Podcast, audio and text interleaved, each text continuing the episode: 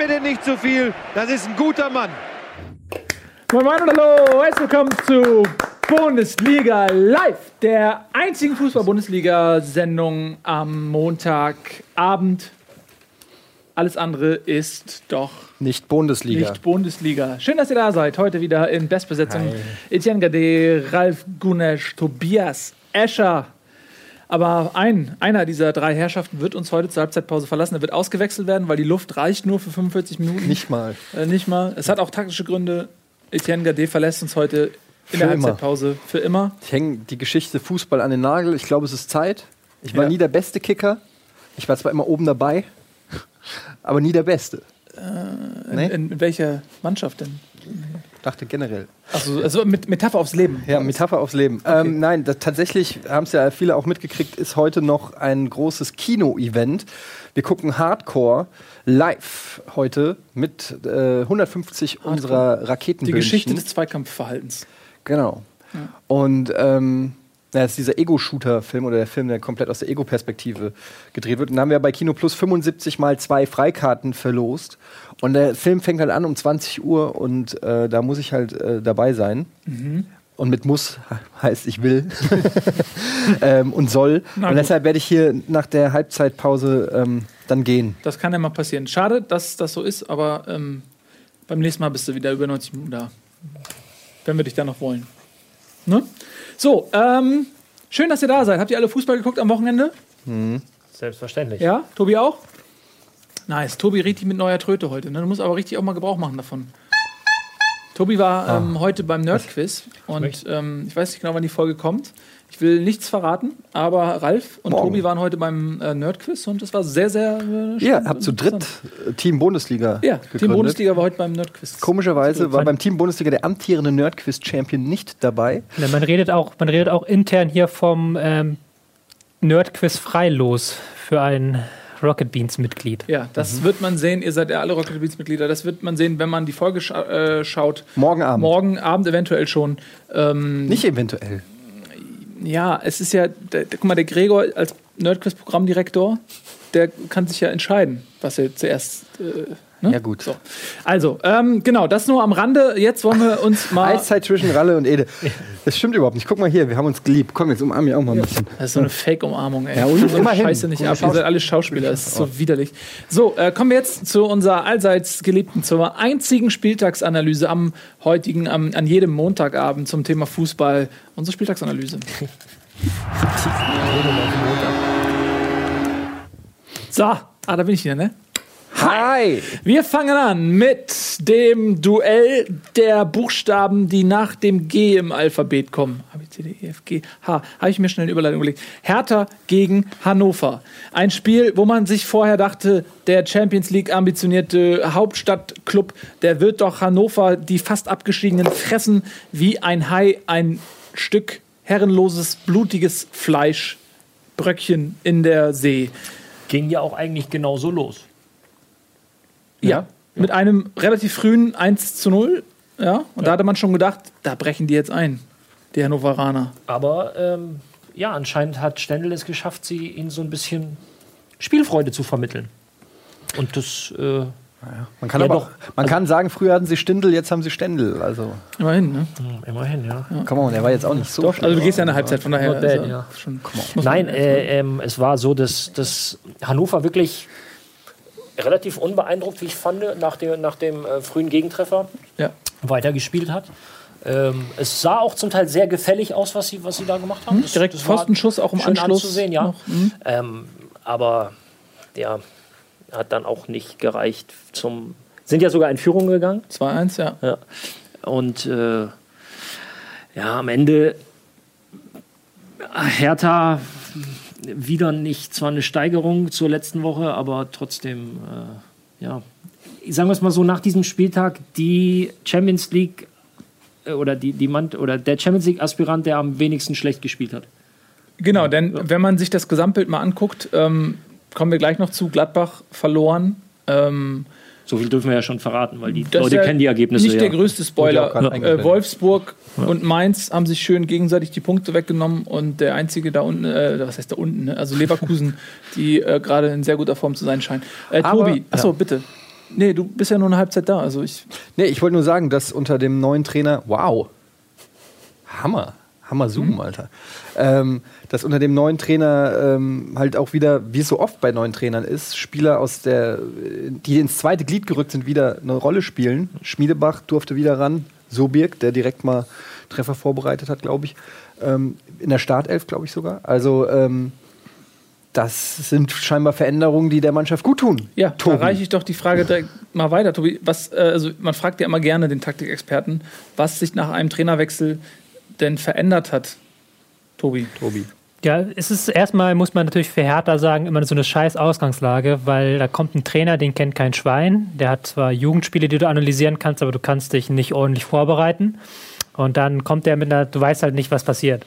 Und im Endeffekt hat ähm, Stendel die Defensive ein bisschen gestärkt. Die haben so ein bisschen, hat mich so ein bisschen an die guten Zeiten unter Slomka erinnert. Man hat im 4-4-2 so defensiv gestanden, hat im Mittelfeld gepresst, war also ähm, typisches Hannover-Spiel wie vor ein paar Jahren und waren auch ganz gallig und giftig dabei, war schon, hat gut ausgesehen. Aber natürlich, als Hertha-Trainer stehst du dann da und weißt halt nicht, was auf dich zukommt. So. Und dann siehst du die Aufstellung und dann sind da auch fünf neue drin. Will jetzt nicht unbedingt jetzt hier Hertha anzählen, weil es halt, das sind immer die blödesten Aufgaben, die es so gibt im Profifußball. Sollen wir eine Krisensondersetzung machen zu Hertha? Zu Hertha. Zwei Stunden Sendung. Die Krise der Hertha Kuvadis. Ist Paul Ja. Dardai noch tragbar? Ich meine, Wer? Ach, Pal Dardai. Ich meine, man kann zumindest sagen, dass sie, ähm, sie ja mit einem ordentlichen Punktepolster, glaube ich, oder äh, zumindest mit echt gut ähm, nach der Hinrunde dastanden. Und wenn sie jetzt am Ende, wenn da nicht mal ein internationaler Platz bei rausspringt, wäre das schon eine Enttäuschung, muss man sagen, gemessen an dem, was möglich gewesen wäre. Also, oder? Ja. Also auch wenn es insgesamt trotzdem natürlich eine gute, eine gute Saison war dann, aber ähm, wenn man erst mal so weit da oben ist und sich eigentlich auch schon so ein bisschen abgesetzt hat, dann äh, wieder da raus zu müssen, ist schon. Aber so weit ist es ja noch nicht. Also Hertha 49 Punkte, Leverkusen, die jetzt stark spielen, äh, 48 Punkte. Ähm, Hertha hat natürlich da oben auch kein gutes Torverhältnis mit plus 5. Können wir mal die Tabelle? Ja, genau. Ja. Ähm, Und klar, du hast Gladbach noch, ähm, die natürlich, jetzt zitiere ich mal Ralf, die Hypothek der ersten sechs Spiele mit sich rumschleppen. Oder waren es fünf? Ich glaube sechs, ne? Die ersten fünf kein Punkt, ja. Ersten fünf kein Punkt. Mainz, Schalke. Ne? Also das ist da oben noch, äh, bis Platz sieben ist der, das Rennen um die Champions League, glaube ich, noch sehr, sehr spannend. Es fällt ja sehr auf dieses Ding mit dem Momentum und der Tendenz und der momentanen äh, Form. Und ähm, es sind jetzt tatsächlich nur noch fünf Spiele. Das heißt, du hast jetzt, jetzt muss, jetzt ist die Phase, jetzt geht's ans Angemachte. So jetzt, jetzt werden die, äh, jetzt werden die Plätze verteilt und ähm, noch ist Hertha vorne, aber bei der momentanen Form, die Leverkusen hat, dürfen sie sich nicht mehr viele Ausrutscher erlauben. Absolut. Ganz einfach. Und, Und, auch Gladbach, Gladbach, ist vor allem zu Hause. Das Problem Auch ist stark, aber, ja. Gladbach spielt aus den, von den letzten fünf Spielen, spielen sie drei auswärts. Und, Das ist ähm, äh, für Gladbach ja. halt ein ziemlich großes Problem. ja. Ähm, aber noch kann mal, man nur das noch erklären? fünf Spiele, da Du bist ja äh, als ehemaliger, Entschuldigung, dass, dass ich äh, Ja, wollte ja. da mal einhaken, weil äh, ich das sehr spannend finde, von außen betrachtet. Ähm, ich erinnere mich bei uns in der Kreisliga früher, da waren das ungefähr 5 bis 25 Prozent Unterschied, je nachdem, wo man gespielt hat. Ja. Äh, wie ist das zu erklären, dass dieser, dieser Heimvorteil noch ein so großer Faktor ist in der Bundesliga, wo die Jungs ja eigentlich jede Woche spielen und mittlerweile die Stadien ja auch kennen und so. Also es geht weniger darum, dass du, äh, dass jetzt da auf einmal andere Fans sind oder der Gegner mehr Fans hat, als man, man selber vielleicht äh, gewohnt ist von Heimspielen. Ähm, es ist oftmals die äh, Art und Weise, wie die Mannschaften auftreten. So. Und ähm, Gladbach tut sich grundsätzlich äh, schwerer, wenn sie halt nicht so ihr Spiel durchziehen können äh, weil Mannschaften im Borussia-Park eher etwas defensiver eingestellt sind, was den Gladbachern Raum lässt, ihr Kombinationsspiel aufzuziehen. So und in Ingolstadt ist jetzt vielleicht auch noch mal ein kleiner Sonderfall, aber wir wissen ja ähm, ums Ingolstädter Pressing, dass sie sehr, sehr früh draufgehen und da Ballverluste provozieren und ähm, die Gladbacher zu einem Spiel zwingen, das sie nicht gewohnt sind. So, und äh, sie haben sie dazu gezwungen, viele lange Bälle zu spielen. Und das hat, ich weiß gar nicht mehr, wer das nach dem Spiel äh, angemahnt hat. André ich glaube, Hahn. André Hahn war es, ja. Ähm, dass, dass das nicht ihr Spiel ist, dass sie das nicht können. Und ähm, Ist natürlich auch, äh, gut, das wissen die gegnerischen Trainer wahrscheinlich auch, das ist jetzt äh, dann kein äh, Offenbarungseid gewesen, aber ich verstehe das immer noch nicht ganz, ähm, weil ich meine, Gladbach hat jetzt auch zum Beispiel beim HSV verloren, ja, in- eine Mannschaft, äh, wo man sagen würde, okay, das, die müsste ihr eigentlich auffressen. Jetzt in Ingolstadt. Ähm, warum spielen dann die Mannschaften, die gegen Gladbach spielen, nicht einfach in Gladbach genauso wie zu Hause, wenn Gladbach doch damit solche Probleme hat? Wieso seid ihr eigentlich gerade bei Gladbach? Weil wir generell über Dinge sprechen, die den Fußball im Allgemeinen, weiß ich auch nicht. Wie kommen wir denn? Ist doch egal, lass uns jetzt mal eben kurz das zu Ende bringen, den Punkt. Ähm, Es ist halt ähm, einfacher gesagt als getan natürlich. Im Fußballspiel hat natürlich immer eine Dynamik, die kannst du halt vorher schwer berechnen und ich will jetzt auch nicht sagen, dass es nur daran liegt, was Ralf gesagt hat. Ähm, spielt natürlich auch ein bisschen rein, wer sind die Gegner von Gladbach, auch ähm, vielleicht nicht so die Fankulisse, aber natürlich auch die Frage, wie sind die Abläufe, weil natürlich, wenn man zu Hause spielt, hat man einen sehr festen Ablauf, der dann immer wiederholt wird und wenn der Ablauf gut ist, dann ist das einfacher als auswärts, wo man dann natürlich noch anderen Ablauf hat drin. Von daher weiß ich nicht. Halt, dass Ingolstadt ähm, gut ist gegen Gladbach, das ist, hat, glaube ich, Ralf gerade sehr gut erklärt, wieso das so ist. Also ich würde da immer, ich würde da halt immer nicht dieses Auswärtsheim so hochhängen, sondern immer von Spiel zu Spiel denken. also Gegenbeispiel wäre Von Darmstadt. Spiel zu Spiel denken ist aber 5 Euro, bitte. mindestens. Ähm, Gegenbeispiel wäre Darmstadt, zu dem wir jetzt gleich kommen. Die sind unglaublich auswärts stark und holen zu Hause die Punkte wieder nicht. Also genau das Gegenteil. Ja, weil sie eben das Spiel nicht machen können. Was die Gladbacher gut tun, äh, gut können, wenn sie das Spiel machen müssen, wenn sie selber aktiv sind, das können die Darmstädter eben nicht. So Darmstadt kommt nicht über 65% Ballbesitz und 14 Doppelpässe und wunderbar rausgespielt, sondern ein sehr einfach strukturiertes Spiel. Aber warum, warum, nochmal, warum, also warum, wenn ein Verein weiß, ich bin auswärts schwach oder ich bin zu Hause schwach, warum zieht man dann nicht eigentlich das gleiche Spiel durch, wie man es da durchzieht, wo man erfolgreich ist? Weil du grundsätzlich zu Hause wird immer ein Stück weit mehr von dir aktiv erwartet. Von Das den Fans oder von wem? auch. Ja. aber auch die Fans sind ja eher froh, wenn es drei Punkte gibt. Ja, aber äh, sie wollen auch schönen Fußball sehen. Sie wollen, sie wollen auch eine Mannschaft sehen, die, die, die aktiv spielt. Und das ist zum Beispiel nochmal, das ist das, was Darmstadt halt nicht so wirklich kann. Darmstadt ist keine Mannschaft, die über ähm, die eine Spieldominanz ausübt, die eine, äh, die, die dir dumm gesagt das Heft in die Hand nimmt und sagt, wir spielen jetzt so, wie wir das wollen, weil ihnen auch einfach nicht die Qualität, äh, die Qualität dafür ist nicht vorhanden. So zu Hause sind sie aber auch ein Stück weit gefordert, das zu tun, weil die Auswärtsmannschaft, es sei denn, die Auswärtsmannschaft heißt Borussia Dortmund oder Bayern München, natürlich um diese Schwäche weiß und sagt, macht jetzt mal, kommt mal. Und das ergibt dann wiederum Räume fürs eigene Spiel. Wobei Darmstadt ja genauso zu Hause bolzt, wie sie auswärts bolzen. Also das ist jetzt nicht so der Riesenunterschied, würde ich behaupten. Darmstadt macht es noch sehr diszipliniert, aber es ist dennoch, ähm, es ist dennoch was anderes, ob du zu Hause oder auswärts spielst, Ja. was, die, Klar. was die Einstellung zum Spiel angeht. Weil zu Hause oder anders, von der anderen Seite ran, auswärts bist du, gehst du immer auf das Feld mit, die müssen. Nochmal, es sei denn, du bist Dortmund oder Bayern, aber die schieben wir jetzt mal zur Seite. Du gehst immer aufs Spiel und sagst, die müssen. Die müssen das Spiel machen. Weil du natürlich auch weißt, wenn das dann nicht vernünftig läuft, werden die Zuschauer unruhig.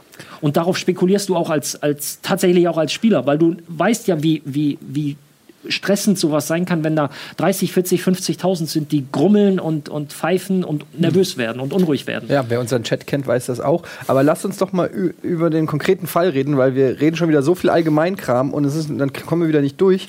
HSV gegen Darmstadt. Ja, wir kommen- also ich weil ich habe das Spiel nicht gesehen und Ja. dann können wir vielleicht mal am konkreten Beispiel dieser Partie über Darmstadt reden. Ja, ich habe das Spiel über 90 Minuten gesehen. Übrigens, also wir, wir, kommen, wir ziehen Eintracht gleich vor, damit du natürlich dann das Spiel auch noch besprechen kannst. Ja, äh, dazu, ne, aber ähm, äh, ich, fand- ich fand den Punkt sehr interessant. Also ich finde es auch immer ganz gut, solche Dinge, weil ich, ich finde es wirklich echt faszinierend. Also auch, was du sagst, was die Erwartungshaltung angeht. Weil die Erwartungshaltung sollte man ja vielleicht eigentlich am Budget oder am Tabellenplatz ermessen und nicht daran, wer zu Hause spielt. Von daher habe ich es immer noch nicht so hundertprozentig für mich begriffen. Aber äh, kommen wir mal zum, zum Vielleicht konkreten dazu Fall. noch ein kleiner Punkt. Man Ja. muss auch dazu sagen, dass der ähm, Heimeffekt immer weiter zurückgeht in den letzten 20, 30 Jahren. Also vor 30 Jahren war es noch ein ganz krasser Effekt, dass zwei Drittel aller Heimspiele gewonnen wurden. Ja. Heute ist, das, ist er noch ein leichter da, aber er ist halt statistisch gesehen total runtergegangen im Vergleich Okay. zu früher. Das ist interessant.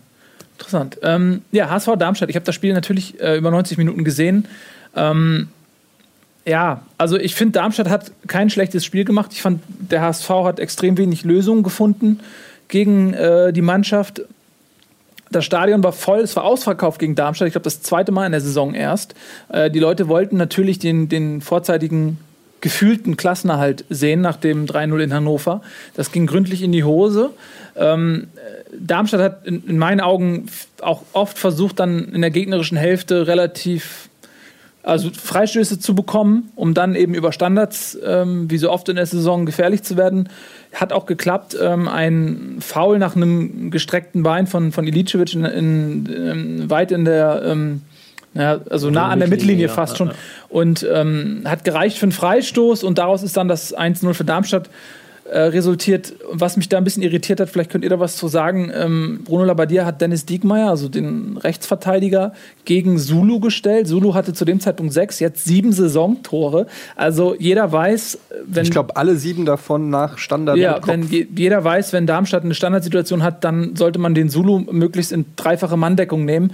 Und Labbadia stellt nicht einen der beiden kopfballstarken großen Innenverteidiger, auch kein Gregoritsch oder so, sondern den Außenverteidiger gegen Sulu. Das habe ich nicht verstanden. Haben Sie, ich weiß, ich habe es leider jetzt gerade nicht vom Kopf, ähm, haben Sie Manndeckung oder Raumdeckung gespielt? Das ist also, ja immer noch ein Unterschied. Sulu war auf jeden Fall in dem Moment, äh, äh, Diekmeyer war bei Sulu hm. und er ist auch nicht in den Zweikampf gekommen, er war auch, auch zu weit weg. Hm. Ähm, ich meine nämlich, HSV spielt Raumdeckung und dann hat es wahrscheinlich ähm, Darmstadt gut gescoutet, dass sie nämlich mhm. Zulu in Richtung Diekmeyer gestellt haben.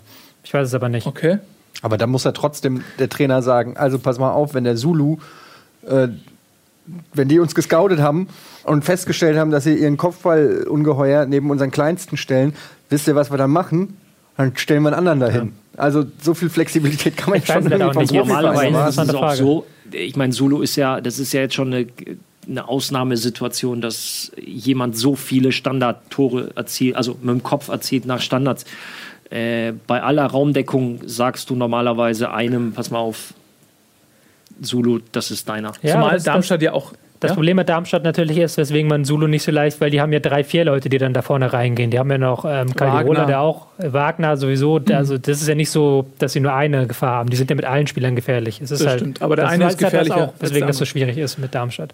Ja, ähm, Gut, aber es ist gekommen wie so oft nach einem Freistoß äh, Standardsituation Tor für Darmstadt. Das 2-0 ganz kurz. Ähm, hat, hat mich natürlich aus Fansicht ein bisschen geärgert, weil da ein Handspiel vorausgegangen war. Ähm, aber das war auch ein katastrophaler Abwehrbock hinten von, von Sparhitch, meine ich. Und irgendwer hat noch irgendwas Schlechtes gemacht. Ich habe vergessen, wer. Ähm, und dann das 2-1 in der letzten Minute Ergebniskosmetik. Aber ähm, ja, der angestrebte Big Point für den HSV ist ausgeblieben. Darmstadt hat einen Riesensprung gemacht. Für die war das sehr, sehr wichtig. Haben jetzt, glaube ich, 31 Punkte, äh, 32 Punkte, Entschuldigung, sogar, ähm, auf Platz 13. Ja, war kein schönes Spiel, aber an der Stelle nochmal für, für alle Leute, die vielleicht reich werden wollen. Ich glaube, die, die beste Möglichkeit, reich zu werden, ist, wenn der HSV ein Spiel gewonnen hat, im nächsten Spiel darauf zu wetten, dass der HSV nicht gewinnt. Weil ich glaube, seit dem Jahr 2004 hat der HSV keine zwei Bundesligaspiele am Stück mehr gewonnen. Oh, echt? Nee, das war natürlich jetzt. Äh das gab tatsächlich, ich habe sie, glaube ich, diese Saison aufgekommen, aber es gab ja Anfang der Saison eine Statistik, dass sie nie mehr als zwei Spiele hintereinander gewonnen haben. Für sechs, sieben Jahre. Das gab es tatsächlich. Ja. Also das, selbst das wenn das jetzt einmal passiert ist oder so, ja. Ausnahmen bestätigen die Regel. Also wenn ihr reich werden wollt, setzt euer komplettes Geld einfach darauf, dass der ASV, äh, wenn er einmal gewinnt, im nächsten Spiel nicht mehr gewinnt. Was halt noch interessant ist, ähm, oder wolltest du noch was sagen zu Nee, danke. ASV, ähm, weil Darmstadt, die machen nämlich ihre Punkte nur gegen die anderen Abstiegskandidaten. Das ist halt sehr interessant. Die haben ähm, von ihren 32 Punkten 23 gegen Teams aus der unteren Tabellenhälfte gemacht. Mhm. Also die punkten anscheinend nur gegen Teams, die spielerisch nicht so stark sind. Was ja auch logisch ist, das passt dann wieder zu dem, was Ralf vorher gesagt hat. Von wegen, die wollen die verteidigen, die wollen das Spiel nicht machen und wenn dann der Gegner nichts spielerisch kann. Ja. Aber das war halt das Problem vom HSV auch so ein bisschen, fand ich am Wochenende. Bitte? Das war das Problem vom HSV, dass die halt, die definieren sich ja sehr über das Pressing, haben wir jetzt auch schon oft gesagt. Und mhm. die waren auch sehr gallig, fand ich, im Spiel, sind auch sehr viel reingegangen, mhm. aber es hilft halt gegen Darmstadt nicht so viel. Und da hat halt dann spielerisch gefehlt. Ja. Einfach. Also man, es waren ja auch ein, zwei Chancen da. Das ist halt immer so, gehen die rein, das ist ein anderes Spiel und so weiter. Jetzt reden alle davon Öl. Ähm, aber auch da wieder de, die Frage, also aus strategischer Sicht, Tabellenkonstellationen, da ist ein Verein mit 34 Punkten, der andere hat irgendwie 29. Warum geht man nicht auf den Unentschieden und lässt Darmstadt das Spiel machen und sagt sich so, wir stellen uns hinten rein. Scheiß mal, die Fans sind eh zufrieden, wenn der HSV nicht absteigt, weil hässlicher geht's vom Spielgefühl eh nicht. Warum sagt man nicht, ey, ich nehme den Punkt mit? Das müsstest du jetzt Labadia fragen. Er stellt ja die Mannschaft ein. Ja. Aber äh, ich hätte dich jetzt gerne erlebt, wenn es tatsächlich 0-0 geblieben wäre. Hätte ich mich gefreut. Vielleicht über den Punkt. Ja. aber dann hättest du sicherlich die Spielweise angeprangert, Nö. so nach dem Motto, da muss man, man spielt zu Hause gegen Darmstadt. Natürlich ist Darmstadt schwer, aber dann muss man ein bisschen was fürs Spiel tun. Nee. Und mit, da muss man ein bisschen was fürs Spiel tun, geht's ja schon los. Nö, hätte ich nicht. ge- Unterstellst du mir jetzt, ganz ehrlich, ich bin mit. Äh, Mir reichen die Punkte, der Rest ist mir egal. Äh, ganz ehrlich, wenn, du jemanden zwei Jahre lang verprügelst, ne, dann, gut. dann ärgert er sich doch nicht über eine Ohrfeige. Ja, okay. Das ist wirklich, also von daher egal. Aber lass uns mal weiter galoppieren ähm, zum nächsten Spiel. Äh, wir ziehen mal die Eintracht vor. Also wir kommen hier wirklich vom, vom Schlimm, zum Schlimmsten. Äh, nächstes Abstiegsduell, äh, ja, Eintracht äh, Frankfurt zu Hause gegen Hoffenheim. Auch in Frankfurt hat man, glaube ich, eine, eine gewisse Euphorie und eine gewisse Angriffslustigkeit auch verspürt äh, im Stadion von der Mannschaft und am Ende hat auch das nicht funktioniert. Was ist da passiert? Also zum einen möchte ich kurz sagen, dass es ja dann auch sich bald erledigt hat für alle Leute, die immer haten, dass ich Nee, über die Eintracht rede. Dass ihr euch ja freuen könnt, dass ich nächste, nächste Saison vom Bundesliga wahrscheinlich nichts mehr über die Eintracht sagen kann. Ähm, insofern, äh, ja, also im Vorfeld von der Eintracht, ich kann das ja mal so aus Frankfurter Sicht schildern, war eigentlich die Stimmung recht gut, weil man sich bei den Bayern eigentlich ganz ordentlich verkauft hat und da eher selbstbewusst rausgegangen ist. Ähm, es wurde ja auch eine neue Kampagne auf jetzt äh, gestartet. Mit Hashtag auf jetzt hat hier richtig viel Geld gekostet. Nochmal, äh, ob es richtig viel gekostet hat, weiß ich nicht, aber mit Aufklebern und neuen Logo und so. Und es war, hat schon so eine Aufbruchsstimmung geherrscht und man war sich eigentlich sicher und hat sich sehr selbstbewusst gegeben, dass man äh, gegen Hoffenheim drei Punkte holt. Und ähm, sie fingen auch so an. Es war eine sehr starke Eintracht, fand ich, also gemäß natürlich der, ihrer Defizite, aber ähm, doch kämpferisch Einstellung war äh, auf jeden Fall top. Äh, Sie haben sich richtig in die Zweikämpfe reingehauen, haben auch das Spiel eigentlich dominiert. Es gab eine Chance für Hoffenheim, die hat Radetzky gut gehalten. Ansonsten war es eigentlich ein Spiel auf ein Tor mit drei großen Chancen auch für die Eintracht. Und dann kam es halt zu einem wirklich peinlichen, muss man sagen, Ballverlust von Stendera, quasi fast am, am gegnerischen Strafraum und es hat gab keine gescheite Absicherung. Und der eingewechselte Amri rennt einfach mal 60 Meter übers Feld und haut die Kugel rein. Ähm, und dann ist es natürlich für eine Mannschaft, die da unten drinne steckt und verunsichert ist und dann die 70. Minute anbricht und man so gegen dieses klassische, jetzt ha- hast du noch 20 Minuten, jetzt hast du noch 19 Minuten, dann wird es natürlich immer schwerer. Und die haben dann trotzdem versucht anzurennen. Dann ähm, war ein Stendera, der bis dahin meiner Meinung nach ein sehr gutes Spiel gemacht hat, bis zu diesem Ballverlust, auch komplett verunsichert. Ähm, und dann hast du richtig gemerkt, wie diese Verunsicherung im Stadion die Spieler erreicht. Dann wurden die Bälle nur noch hoch quasi gedroschen rein und gehofft, dass sie irgendeinem vor die Füße fallen. Und ähm, ja, dann gab es nochmal einen kapitalen Fehler. Vor dem 2-0 wurde äh, im Prinzip wollten die den Ball mehr oder weniger an die Ecke treiben oder hatten nicht viel vor, aber Jakba stand so schlecht, hat sich tunneln lassen und dann ähm, ist das 2-0 gefallen in der 88. Ich weiß gar nicht mehr und da war natürlich der Käse gegessen. Ist auf jeden Fall krass, ist eine krasse Niederlage, weil sie auch psychologisch richtig wehtut. Also es war nicht nur ein direkter Mitkonkurrent, sondern man hat wirklich alles auf diese Partie im Vorfeld äh, sich konzentriert. Man hat ähm, im Prinzip das Spiel gegen die Bayern so ein bisschen ausgeklammert und sich nur versucht, auf Hoffenheim zu konzentrieren. Man wollte wirklich diese drei Punkte. Die Spieler haben auch wirklich da alles reingehängt. Ich habe selten so eine. Also ich habe auch gesagt, wenn die Eintracht jedes Spiel mit dieser Leidenschaft gespielt hätte, würden wir, würden sie jetzt nicht da unten stehen, muss man einfach sagen. Aber am Ende fehlt offensichtlich Alex Meyer zu sehr. Es gibt einfach niemanden, der da vorne die Kaltschnäuzigkeit hat, dann eben auch ähm, aus den paar Torchancen, die hat, man das ist eine hat. Zopfzerrung, ne? Er hat eine Zopfzerrung. Er hat ja eigentlich zwei Zöpfe, Ja, aber, Doppelzopfzerrung. aber er kann halt mit, äh, nur mit beiden. Ja, ja.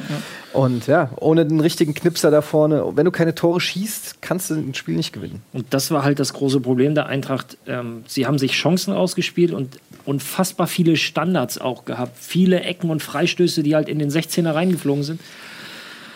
Aber da wurde nichts verwertet. Ja. So, und Hoffenheim in dem Fall einfach wahnsinnig effektiv. Ja.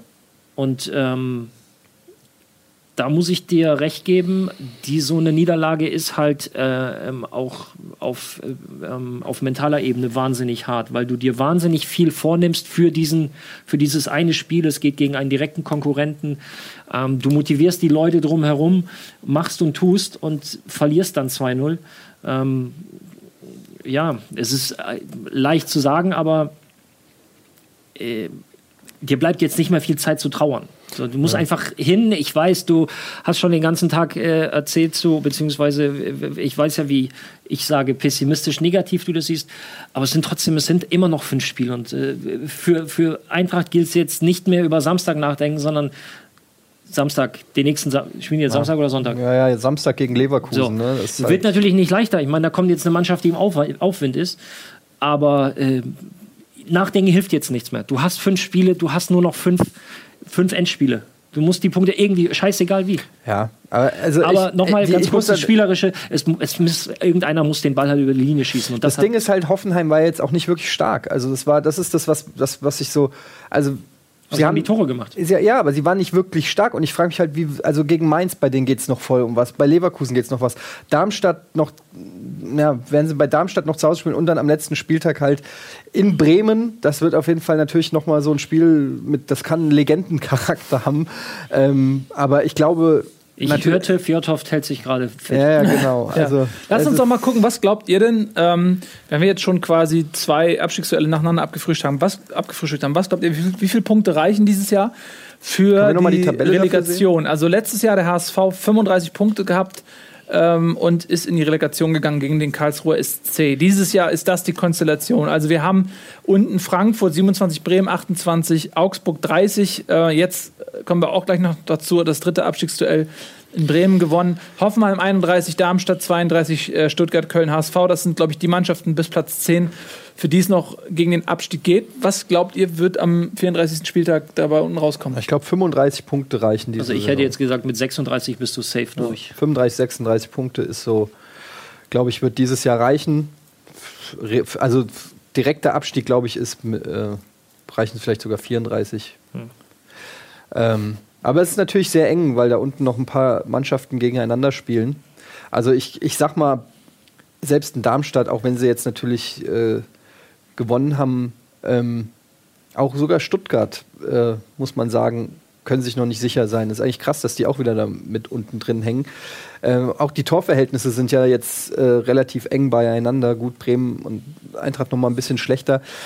Es wird wahrscheinlich spannend bis zum Ende, aber wenn ich, ich du fragst so konkret, ich sag Hannover und die Eintracht steigen direkt ab und ähm, ich glaube, dass Augsburg ähm, in die Rele geht.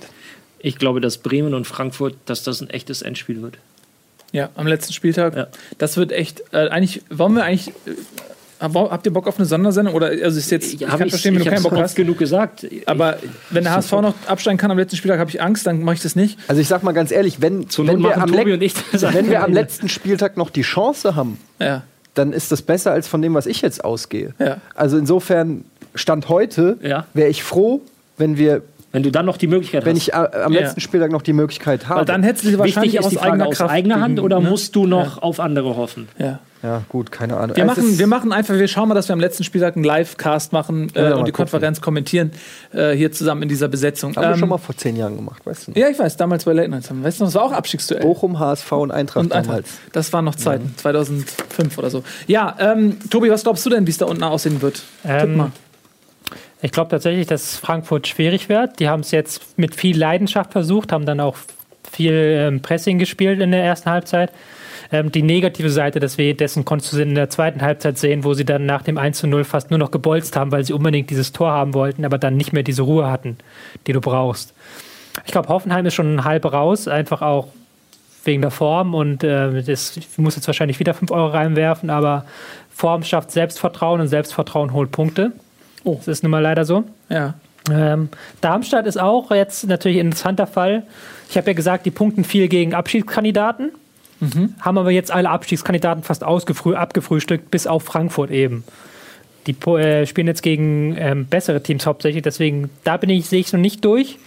Und ähm, Ich ansonsten. kann das ja mal eben sagen, gegen wen die noch spielen, wenn du magst. Die haben Ingolstadt noch jetzt äh, zu Hause. Das ist, äh, wer hat's gesagt? Du, glaube ich, das ist auch so ein Derby. Was, Darmstadt, Darmstadt, Ja, Ingolstadt? also nicht geografisch, nicht sondern geografisch, aber emotional. Ist, äh, gewachsen Ja. in der Zweitligasaison. Genau, ja. dann haben wir Köln, was, also Ingolstadt und Köln ist jetzt aber auch nicht oberstes Regal, auch gerade Köln ist noch im Abstiegskampf. Mhm. Äh, dann hast du Frankfurt, ist in meinen Augen auch Abstiegskampf. Also die nächsten drei Spiele würde ich dir fast widersprechen wollen, ja, aber danach kommen Hertha und Gladbach. Ne? die letzten beiden Spiele sind Hertha und Gladbach, genau. aber Wobei die nächsten Ingolstadt zähle ich jetzt schon zu den besseren Teams dieses Jahr. Ich habe ja auch das, Das mit stimmt. dem ersten und zweiten Tabellenhälfte und Ingolstadt ist Neunter. Ja, Also- aber ist auch ein Aufsteiger und hat sich personell nicht so sehr verändert gegenüber der Vorsaison. Und Aber da, es gibt, ich meine, es gibt eh kein einfaches Spiel für Darmstadt 98. Ne? Also Nee, es, wird, das es ist gibt klar. keine Partie, wo man sagt, da geht Darmstadt als Nee, aber Tobi rein, kam ja daher, dass er analysierte, dass die Punkte Darmstadts eher aus den Abstiegsduellen kommen und diese nicht mehr äh, kommen, weil sie durch sind. Und da würde ich kurz halt widersprechen wollen, weil ich durchaus in, in, in Köln und Frankfurt auch noch äh, Mannschaften sehe, die da unten mit drin sind. Aber ich würde trotzdem sagen, dass Darmstadt ähm, auf jeden Fall noch zittern muss bis zum Ende. Und Hoffenheim glaube ich nicht. Also Darmstadt, Augsburg, Bremen, Frankfurt mit leichter Tendenz gegen Frankfurt, weil es ist ein richtig schwieriges Programm und ich halt auch diese Leidenschaft, die habe ich gesehen, alles, aber mh, Kovac ist auch sehr ein Trainer, der über diese Leidenschaft kommt. Und das funktioniert halt dann, wie gesagt, wenn man ein Spiel losgeht und wenn dann alles gut läuft, aber dann, da hat einfach dann auch diese Ruhe gefehlt, auch diese taktische Klarheit in der Positionierung, wie zum Beispiel vor dem 1 zu 0, wo man halt diesen Konter fängt, weil man da dann zu offensiv gedacht hat. Aber da muss ich auch eine ganz kurz, ein, wenn ich da ganz kurz einhaken darf. Ähm, Zambrano musste wegen äh, Ver- Muskelverhärtung raus und hat Ja. bis dahin eine Riesenpartie gespielt. Und ich behaupte mal, wenn Zambrano da gestanden hätte und nicht Kahn Eihan, wäre dieses Tor nicht gefallen. Sage ich jetzt einfach mal. Ähm, weil für mich Zambrano schon einer der besseren Innenverteidiger der Liga ist. Und ähm, das ist halt einfach dann auch wirklich, sage ich mal, auch ein Stück weit das Pech, das du hast, wenn du in so einer Abwehr Abwärtsspirale bist. Da fehlt der Torschützenkönig der letzten Saison. Da äh, der beste Innenverteidiger fällt irgendwie aus. Äh, mit Castaños, einer, der super in die Liga gestartet ist, ist verletzt. Also ich will es nicht nur auf Pech schieben, da ist genug Unvermögen dabei. Aber das sind dann so Sachen, der ba Kopfball von Zambrano wird von Toljan irgendwie von der Linie gekratzt. Das ist echt. Du hast, hast du Scheiße am Fuß, hast du Scheiße am Da will ich, da will ich dir gar nicht widersprechen, aber ähm, wenn du halt siehst, wie das Spiel bis zur 60. Minute war, leichte Vorteile Frankfurt und dann wechselt halt ähm, ähm, Nagelsmann die beiden Torschützen ein, Amiri und Uth. Und ähm, Frankfurt wechselt halt nicht ein, sondern schlägt nur noch lange Bälle nach vorne. Das ist halt der, das war für mich der Unterschied in dem Spiel. Dass halt äh, Hoffenheim bis zum Ende dieser Idee vertraut hat und dann auch die passenden Impulse von der Bank gebracht hat. Frankfurt nicht. Übrigens, es gibt so einen Index auf äh, restprogramm.com und ähm, Was ist der Index? der, der, äh, die Schwere des Re- Restprogramms so. sozusagen. Und? Und äh, da hat Darmstadt 3,77. Ist hoch gut oder niedrig gut? Ich gehe davon aus, dass niedrig gut ist. Ja, 3,77. Ähm, Hoffenheim 3,78. Augsburg 3,46. Bremen 2,71, denn die haben mit Wolfsburg, HSV, Stuttgart, Köln, Frankfurt vier Abstiegskandidaten in den letzten vier Spielen. Äh, Frankfurt 4,46 ja, und Hannover 4,98, aber die können wir mal außen vor lassen. Ähm, also so rein arithmetisch oder wie will man das ben- benennen, äh, sieht das für Frankfurt tatsächlich auch schwierig aus. da kann ich aber jetzt Leverkusen und Mainz. Das ist natürlich, das ist auch ein Restprogramm ähm, ja. Und Dortmund. ja, und ja, Dortmund. Tobi. Da kann ich aber jetzt eine schöne Überleitung basteln, weil Bitte. Bremen hat zwar danach ein relativ einfaches, aber sie sahen dieses Jahr gegen Abstiegskandidaten ganz, ganz schlecht aus, Mhm. überwiegend. Ja, ähm, gut, dann äh, kommen wir mal zum nächsten Spiel, würde ich sagen. Wir vielleicht, wenn wir eh schon dabei sind, alles durcheinander zu würfeln, den ähm, Abstiegsthriller Bremen gegen Augsburg mal vorziehen, weil dann haben wir das auf jeden Fall in einem Themenkreis behandelt. Bremen gegen Augsburg, äh, Bremen 1-0 geführt, ja. Und dann kam Augsburg zurück. Ein bisschen überraschend, ja, aber die haben sich da ähm, zurück in die Partie gekämpft und ich glaube, für Bremen war das ein Schock. Weil Vom, vom mentalen Aspekt her ähnlich wie für Frankfurt. ja, ja. Weil man auf einmal in der Situation ist, als 16. zwei Punkte äh, zu Augsburg. Das war ein direktes Duell. Plus, man hat minus 20 Tore. Das schlechteste Torverhältnis von allen, die noch realistische Chancen haben, da unten reinzurutschen. Ähm, was dann quasi schon ein Punkt wieder mehr ist. Ne? Also du hast fast drei Punkte, wenn du so willst, virtuell Rückstand auf äh, Platz 15. Es klang auch so in den Stimmen danach, ähm, dass sie noch einen Trainerwechsel vornehmen werden. Nee, jetzt ja nicht. Ähm, Die man Mannschaft- hält ja an Skripnik fest, hat sich Ja. heute mit Eichin getroffen und man hat dann groß verkündet. Die Mannschaft soll sich auch geschlossen für Skripnik ausgesprochen haben. Kann aber gucken, aber ich glaube, das war. Ist Lieberknecht jetzt. äh, soll für nächste Saison im Gespräch sein, Gespräch, äh, ja. Trainer Eintracht Braunschweigs. ist halt, ähm, also was ich so aus den Statements rausgehört habe, war so eine gewisse Ratlosigkeit. So, ich will nicht sagen Resignation, aber so ein, ja, was sollen wir denn jetzt mit dieser Situation anfangen? Sie wussten es nicht so wirklich, nicht so wirklich einzuordnen. Kein, äh, nicht dieser, ähm, natürlich ist es immer schwer, nach einer Niederlage sich hinzustellen und sagen, ja, wir schaffen das noch, wir haben noch die Chance und wir haben noch ein paar Spiele. Aber ähm, ich, die Aussagen waren schon sehr, ähm, sehr geknickt. Das ist das, was du auch bei der Eintracht angesprochen hast. Ein, ähm, also mental schon sehr schwer getroffen. Vor allem der, der, das 2-1 ist ja auch, glaube ich, in der 88. oder so erst gefallen. Also wirklich ganz kurz vor Schluss. Mhm. Ähm, da gab es halt nochmal diesen Nackenschlag. Ähm, ja, das ist für, für Werder ähm, spricht halt dieses Momentum, diese Tendenz momentan auch nicht äh, für sehr viel Positives. Es ist auch ein ganz schwieriges Spiel, um da was rauszuzählen, weil nämlich die erste Halbzeit war Bremen komplett dominant. Ähm, Augsburg hat keinen Konter gespielt bekommen. Bremen hatte 60 Prozent Ballbesitz, hatte äh, Schussverhältnis von 10 zu 0. Also Augsburg hatte keinen einzigen Torschuss. Und dann hat halt Grillitsch das 1 zu 0, das längst überfällige 1 zu 0 gemacht. Ähm, Bremen mit den bekannten Problemen im Spielaufbau, das thematisieren wir nicht das erste Mal aber haben halt, ähm, waren über Standards sehr gefährlich. Also ich glaube, da war jeder Standard war irgendwie was richtig was los im Strafraum. Und dann, dann schenkst du das, dann verlierst du das Spiel noch. Gar nicht so sehr, weil du selber schlecht bist, sondern weil der Gegner halt eine hundertprozentige Chancenausbeute hat, so. Und weil, ja, du das Niveau nicht halten kannst. Das mhm. ist das Einzige, was man vielleicht Skripnik vorwerfen kann, dass diese Wechsel, ähm, Jatta Barré, Kleinheißler, Lorenzen, dass die nicht funktioniert haben. Aber ansonsten war das halt so ein Spiel, das eigentlich Bremen, wenn du es zehnmal spielen würdest, das Spiel würde es Bremen neunmal gewinnen. Also das ist dann und so wenn Pizarro spielt, noch häufiger. Ja. Das ist halt auch ein... Der ja bald wieder fit ist. Hm? Aber das ist so ein typisches, hast du Scheiß am Fuß, hast du Scheiß am ja, Fuß. aber bald wieder fit, da kommen wir wieder dahin, es ist nicht mehr so viel Zeit, du musst das stimmt. jetzt liefern. Ja. Ähm, da hast du sicherlich recht. Also ich finde es auch ganz interessant, wenn man sich mal die Spiele anguckt ähm, in der Hinrunde, ne? Also, weil da sind die Begegnungen ja schon einmal gewesen. Äh, wer, wer, ja, weil Tobi wollte es ja eben bei diesem Index, den ich erwähnt habe, schon zu Recht dann auch das in die Relation setzen, ne? dass man das nicht so berechnen kann, weil jeder Gegner, ähm, das ist Steinpapier-Schere-mäßig so. Der eine Gegner mhm. liegt einem vielleicht, auch wenn er tabellarisch vielleicht eher außer Reichweite erscheint und direkte Duelle verliert man. Aber ich habe mal gerade so ein bisschen geguckt, auch gerade äh, ASV zum Beispiel, ne? spielen jetzt gegen Dortmund, kannst du mal davon ausgehen, verlierst du, dann spielst du gegen Bremen. Was? HSV gegen Dortmund? Das ja. ist ein sicheres, sicherer HSV-Sieg. Gut, man hat ein bisschen Glück, weil Dortmund, so, ich habe das Gefühl, Dortmund hat die Liga so ein bisschen abgeschenkt. Sonst nee, würdest du. Es ist aber, schau dir mal die Spiele der letzten Jahre an HSV gegen Dortmund. Das waren sichere Punkte für den HSV. Ja, ich weiß genau, was du meinst, aber dementsprechend glaube ich nicht dran, dass es sich wiederholt, ähm, weil der HSV nicht zweimal miteinander gewinnt. Und nee, ich meine also danach kommt das Spiel gegen Bremen und so, also es ist auch da ist noch nicht alles sicher. Aber egal, wir waren schon beim HSV. Ähm, noch ganz kurz von mir, ich, mir fällt es ganz schwer, einzuschätzen, wer da unten steht. Ich habe halt emotional diesen Zweckpessimismus die ganze Zeit. Ähm, aber ich befürchte auch, ich versuche Eddie immer ein gutes Gefühl zu geben. Ich befürchte auch, dass es für die Eintracht ganz schwer wird. Ähm, du willst ja nicht den HSV noch unten reinreden, oder? Nee, ich will das nicht, aber ich habe. Ich, ey, ich kann einfach. Mir, mir fehlt einfach.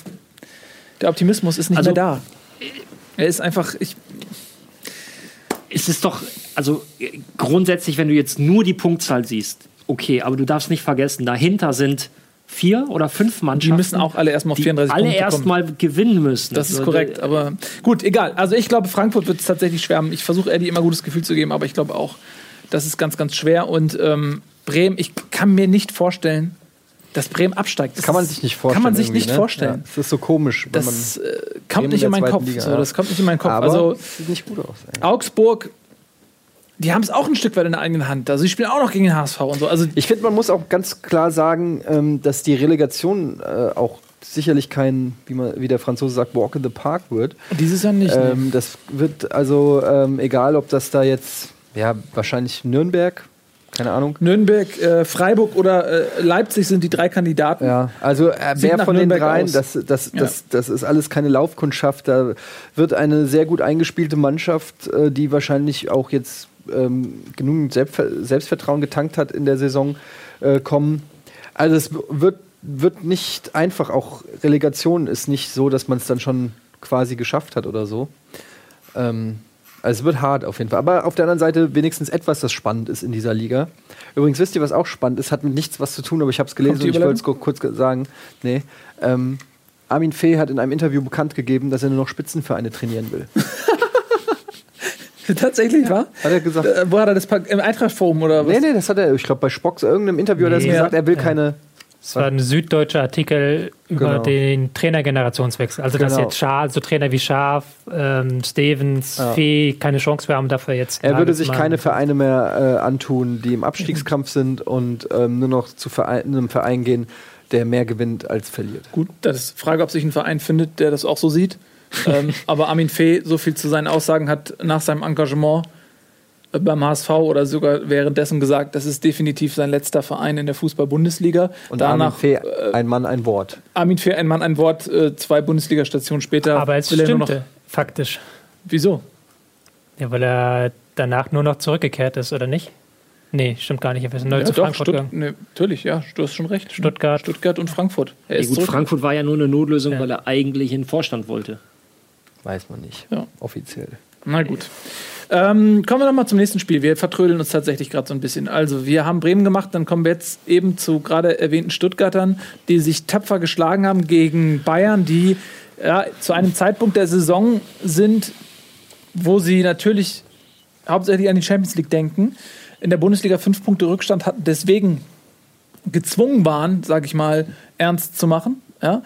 Dortmund hat ihnen so ein bisschen diesen Druck genommen durch das Unentschieden auf Schalke. Aber bis dato, also bis zum Stuttgart-Spiel, waren die Bayern auch gezwungen, seriös zu Ende zu spielen, weil man sich das eigentlich nicht erlauben konnte zu stolpern. Ähm, dementsprechend 3-1, aber Stuttgart hat sich tapfer gewehrt. ja, waren sehr bemüht. Also das ist nicht negativ gemeint. Sie waren wirklich äh, sehr aktiv, haben äh, versucht, ihr Spiel zu spielen, aber ähm, das war jetzt auch wieder so ein klassischer Bayern-Pflichtsieg. Da- Ich würde jetzt auch nicht so weit gehen, weil dann hieß es ja, sie schießen sich aus der Krise. Ja, was für eine Krise? Die haben dreimal hintereinander 1-0 gewonnen. Also wenn das schon eine Krise ist, dann auf, auf relativ hohem Niveau, würde ich sagen. Ich würde es aber trotzdem, ich weiß nicht, ob du es Krise nennen musst, Ja, aber, aber sie spielen schlechter als noch vor zwei Monaten. Sie spielen sehr viel schlechter als vor einem halben Jahr. Das tun sie. Nichtsdestotrotz war das jetzt ein, äh, ja, ein ordentlicher Sieg. Ungefährdeter Sieg. Ungefährdeter Sieg. Ja, das ist natürlich klar. Ähm, Stuttgart in 5-4-1 wieder mal, aber es, was halt auffällt, ist, dass das Positionsspiel der Bayern, das eigentlich ihr Steckenpferd ist. Also wie stehe ich zueinander, dass ich den Ball möglichst gut zirkulieren kann. Ja. Ist sehr, sehr äh, darauf bedacht, mittlerweile um die Formation rumzuspielen. Also wenn du hier die Formation hast, Stuttgart im 5-4-1, ähm, wurde viel außenrum gespielt, also um die Formation rum. So in etwa. Immer so rum, aber du bist halt nie so in die Räume dazwischen gekommen oder Ja. hinter, was du halt was den Bayern in der Hinrunde sehr gut gelang. Und das ist jetzt so ein Problem, das kriegen sie, das kriegen sie nicht mehr geschissen, so ähm, Warum um nicht? mal zu sagen. Ähm, schlechtere Besetzung des Mittelfelds, so. Vidal, der musste ja nach 28 Minuten runter, der ja eigentlich immer auch einer ist, der da reinläuft. Ähm, sehr abhängig von den Flügelspielern auch. Ähm, Ribéry, der auch sehr fokussiert wird. Götze nicht in Form, Thiago auch nicht in der besten Form. Das war verletzt. welches, welches Spiel war das mit dem Fallrückzieher von Ribéry? War das das letzte? Eintrachtspiel. Ja. Jahr.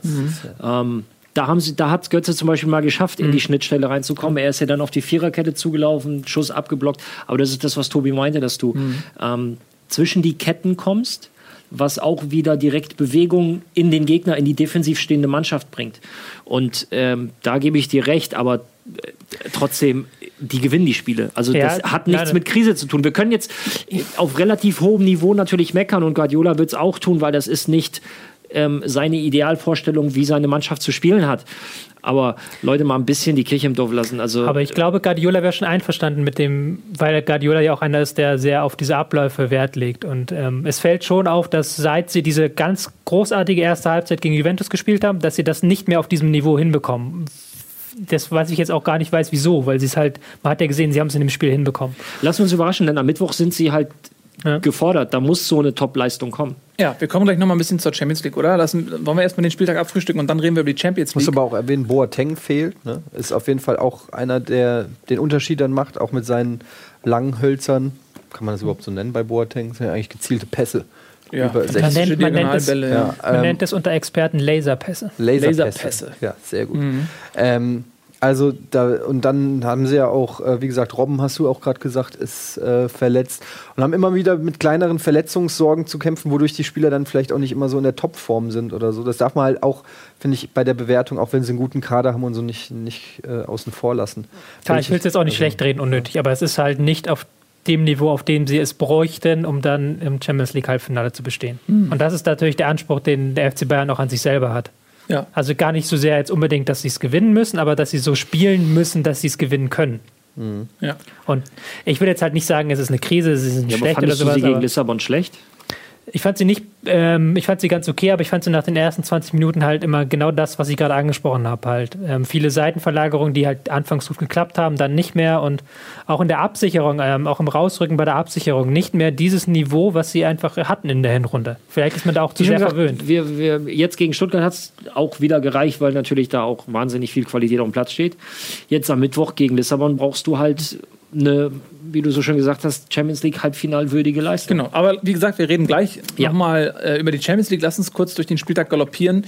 Wir haben ähm, noch Ingolstadt gegen Gladbach. Da haben wir vorhin schon mal so ein bisschen angefangen drüber zu sprechen. Ingolstadt 39 Punkte nach dem Sieg, haben, glaube ich, den Klassenerhalt dann auch gefeiert. Hat man den Spielern und dem Trainer angemerkt. Das ist ein Riesenerfolg für Ingolstadt nach 29 äh, Spielen de Hut ab, facto. muss man an der Stelle einfach mal sagen. Ne, die Klasse gehalten haben, also wirklich war. Äh, groß, großes Hut ab nach Ingolstadt. Auch so souverän, also muss, muss man auch mal sagen, Klassenerhalt, schön und gut, aber dann auch noch so souverän und so früh für einen Aufsteiger, der jetzt äh, mit einer relativ schmalen Kasse da ho äh, hochkommt. Also äh, ne, muss man einfach dann auch sein, muss man sagen, Chapeau. Vor allem hat sich in den letzten Wochen auch spielerisch einiges getan. Also es ist jetzt äh, auch im Ballbesitz wesentlich schöner anzusehen. Die, Spiel die Tore werden zum Teil wirklich schön rausgespielt oder es werden viele eigene Chancen kreiert. Ähm, und ja, es ist ähm, die Vorgabe waren immer 40 Punkte, aber ähm, es war halt so, dass er jetzt gesagt hat, 39, das ist ein gefühlter Klassenerhalt. Aber sie werden jetzt trotzdem nicht aufhören. Also wie schon, jetzt geht es halt gegen Darmstadt und das ist Sie können ja, auch noch an Wolfsburg vorbeiziehen. gut. Das wäre Spielt man jetzt befreiter auf oder spielt man jetzt äh, lässiger auf, sodass es auch mal nach hinten losgeht? Nicht, äh, befreiter ist, glaube ich, das falsche Wort, aber ähm, was der Trainer ganz gut schafft, ist, dass, dass sie den Hunger weiter behalten, äh, Punkte zu sammeln. Dass es einfach Spaß macht. Geil, wir haben jetzt den Klassenhalt geschafft, aber wir wollen jetzt einfach noch mehr. Noch mehr im Sinne von mehr Punkte. Also da denkt jetzt keiner an die Euroleague. Es sind ja, ich glaube, theoretisch nur sechs Punkte, aber null Thema, sondern es geht einfach nur darum, geil, lasst uns die Saison noch, noch geiler werden lassen. Das, ist, das ist jetzt die Maßgabe, mit der man in die letzten fünf Spiele geht. Und ähm, ja. Ja. Und Gladbach haben wir auch schon angesprochen. Ähm, wieder eine Niederlage, glaube ich, die man äh, so in der Form nicht einkalkulieren wollte. Vorher, wenn man um die Champions League mitspielt, ist es schwer, wenn man auswärts so eine Bilanz hat. Ähm, wir machen mal ein bisschen Pause und äh, dann frühstücken wir hier noch gemeinsam die restlichen Spiele ab, leider ohne dich. Und dann reden wir auch noch über die Champions League. Es ist Stoff für alle da. Bis gleich. Tschüss.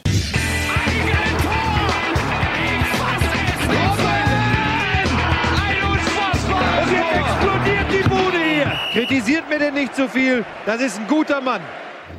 Hallo, hallo, herzlich willkommen zurück bei Bundesliga, der einzigen Live-Show heute am Montagabend über Fußball. Schön, dass ihr noch da seid. Etienne Dugo muss leider ins Kino gehen. Etienne to go, ja. Und äh, Tobi Escher ist aber noch da und Ralf ist selbstverständlich auch da.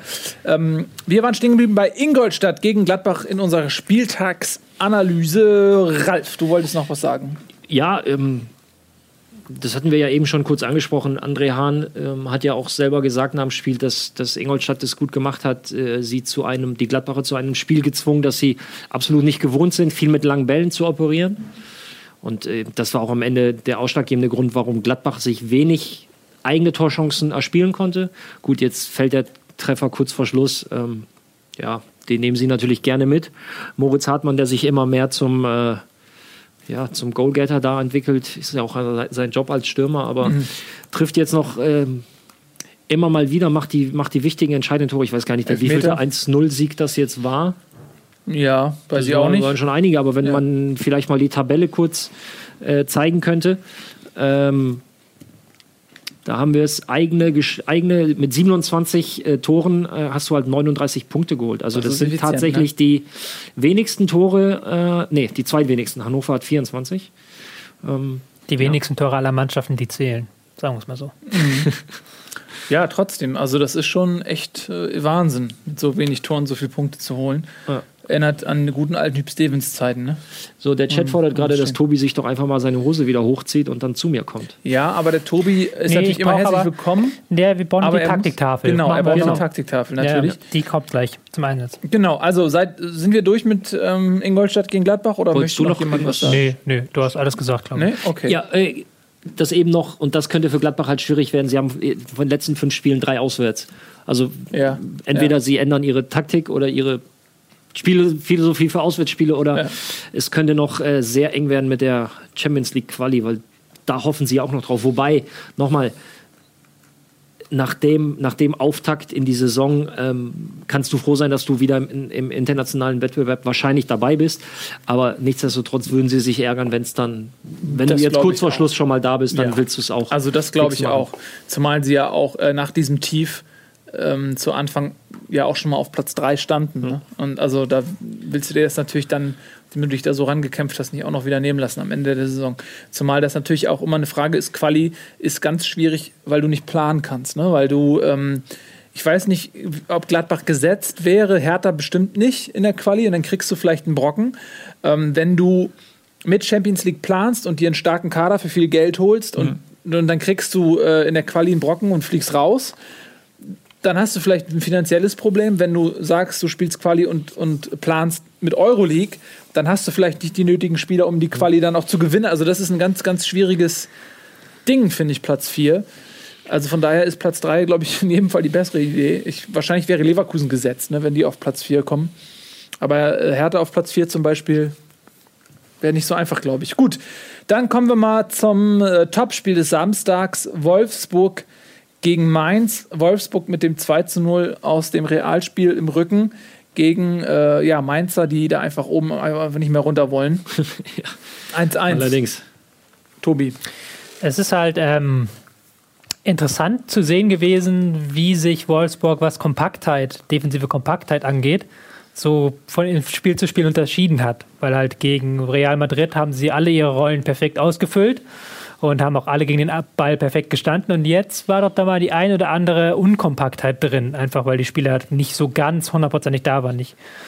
Ähm, war aber insgesamt trotzdem ein besserer Auftritt als zuletzt in der Bundesliga von ähm, Wolfsburg. Auch mit Dost wieder da, der natürlich wieder äh, mehr ein Spiel mit Flanken erlaubt als vorher. Ja. Ähm, wen ich bei Mainz vielleicht noch rausheben würde, ist Mali, der ein ähm, bisschen zuletzt ein bisschen, ähm, der ist nicht so oft aufgefallen, aber jetzt fand ich ihn wieder sehr stark in diesem Spiel. Wobei er leider diese eine große Chance ja, also leider aus Mainzer Sicht, vergeben hat. Ich würde noch ähm, Bell rausnehmen, weil der Ballgewinn Ja. und der Pass zum Ausgleich war schon ganz großer Sport. Also Und jetzt noch in der Regie, die Bell.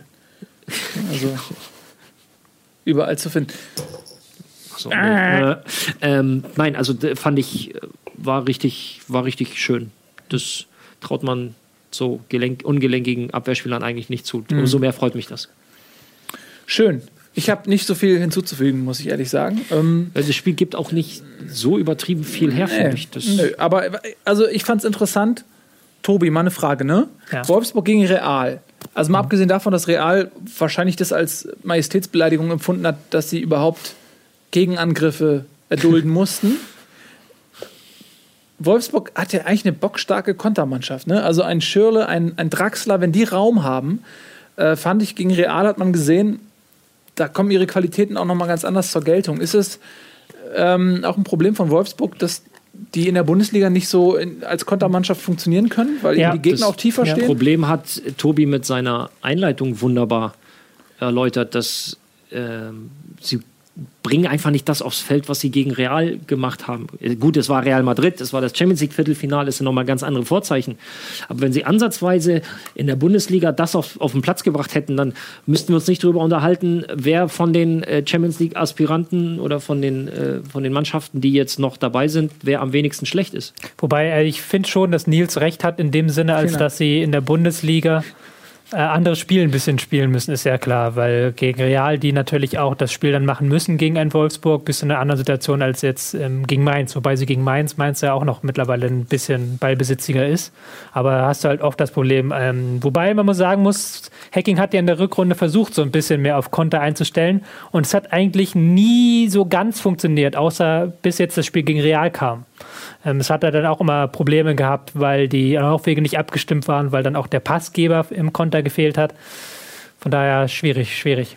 Schwierig, schwierig. Gut, dann kommen wir zum Derby. Schalke gegen Dortmund. Provokation pur Provokation pur von, äh, von Dortmund. von Dortmunder Seite, weil sie eine B11 äh, Ja, aufs Feld gut, geschickt haben. B11 ist natürlich auch. Na es gut. ging ja schon morgens los B11 mit einer Provokation der äh, Dortmunder Fans, die sich in ja. der Glückaufkampfbahn warm gesungen haben. Das ist natürlich auch ein Affront sondergleichen. Gut, aber das sind, glaube ich, ähm, wenn man sich die Geschichte äh, der Revierderbys, Revierderbys anschaut, dann ist das, glaube ich, ein Affront, der durchaus in der Verhältnismäßigkeit Absolut. liegt. Da gab es sich einige ja- andere Aktionen, glaube ich. Ähm, und wahrscheinlich wird dann dementsprechend Schalke äh, irgendwann in der nächsten Saison äh, In der auf roten der Erde roten. Erde sich warm singen. Ähm, aber ja, wir haben es gerade gesagt, B11. Also das ist ja auch nicht despektierlich gegenüber den Spielern gemeint, sondern das ist einfach, es gibt eine A11, das sind, wenn alle fit sind und es die Besten spielen, dann gibt es diese A11 und dazu zählen eben viele Leute nicht, die gegen Schalke auf dem Platz standen. Insofern ist ja B11 nicht auf die Qualität im Vergleich mit anderen Mannschaften gemünzt, sondern immer nur äh, Kader intern, sag ich mal. Und äh, da saß ein Gündogan, ein Reus, ein Aubameyang, die saßen auf der Bank, ja. Und das ist natürlich für ein Revierderby, wo du eigentlich sagst, es gibt viele Dortmunder Hardcore-Fans, die sagen, Scheiß auf Champions League, das wichtigste Spiel für mich ist gegen Schalke. Ähm, und da muss man Sachen sagen, dass Tuchel da ganz klar so ein bisschen gegen diese, gegen diese Fan-Historie äh, an aufgestellt hat, weil eben jetzt, glaube ich, diese Belastung in nächster Zeit äh, mit dem Rückspiel in Liverpool ganz klar äh, zeigen, die Priorität liegt auf den Wettbewerben, wo wir noch einen Titel gewinnen können. Und das ist äh, DFB-Pokal und das ist Euroleague. Wobei ich finde, dass man bei fünf Punkten Rückstand, ist auch nicht unrealistisch, dass man den Bayern nochmal dampft. Also ich würde es jetzt nicht wegen der Meisterschaft sehen. Ähm, ich bin jetzt, wer die Sendung verfolgt, weiß, ich bin jetzt nicht der größte Tuchel-Hater. Um nicht zu sagen, dass ich immer Tuchel eigentlich bis jetzt immer gelobt habe. Fanboy. Fanboy. Die Aufstellung fand ich tatsächlich schwierig, ähm, weil du halt nicht nur ein, zwei Spieler geschont hast, wo man sagen kann, okay, kannst du mal machen, aber wo du alle Spieler geschont hast. Wo du es halt mit meiner Meinung nach dann auch nicht erklären kannst mit ähm, Belastungssteuerung.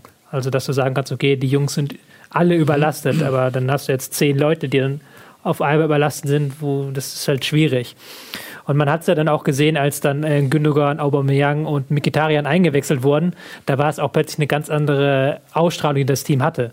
Ähm, auch dann ist natürlich der Ball besser gelaufen, man hat dann mehr Dominanz reingebracht.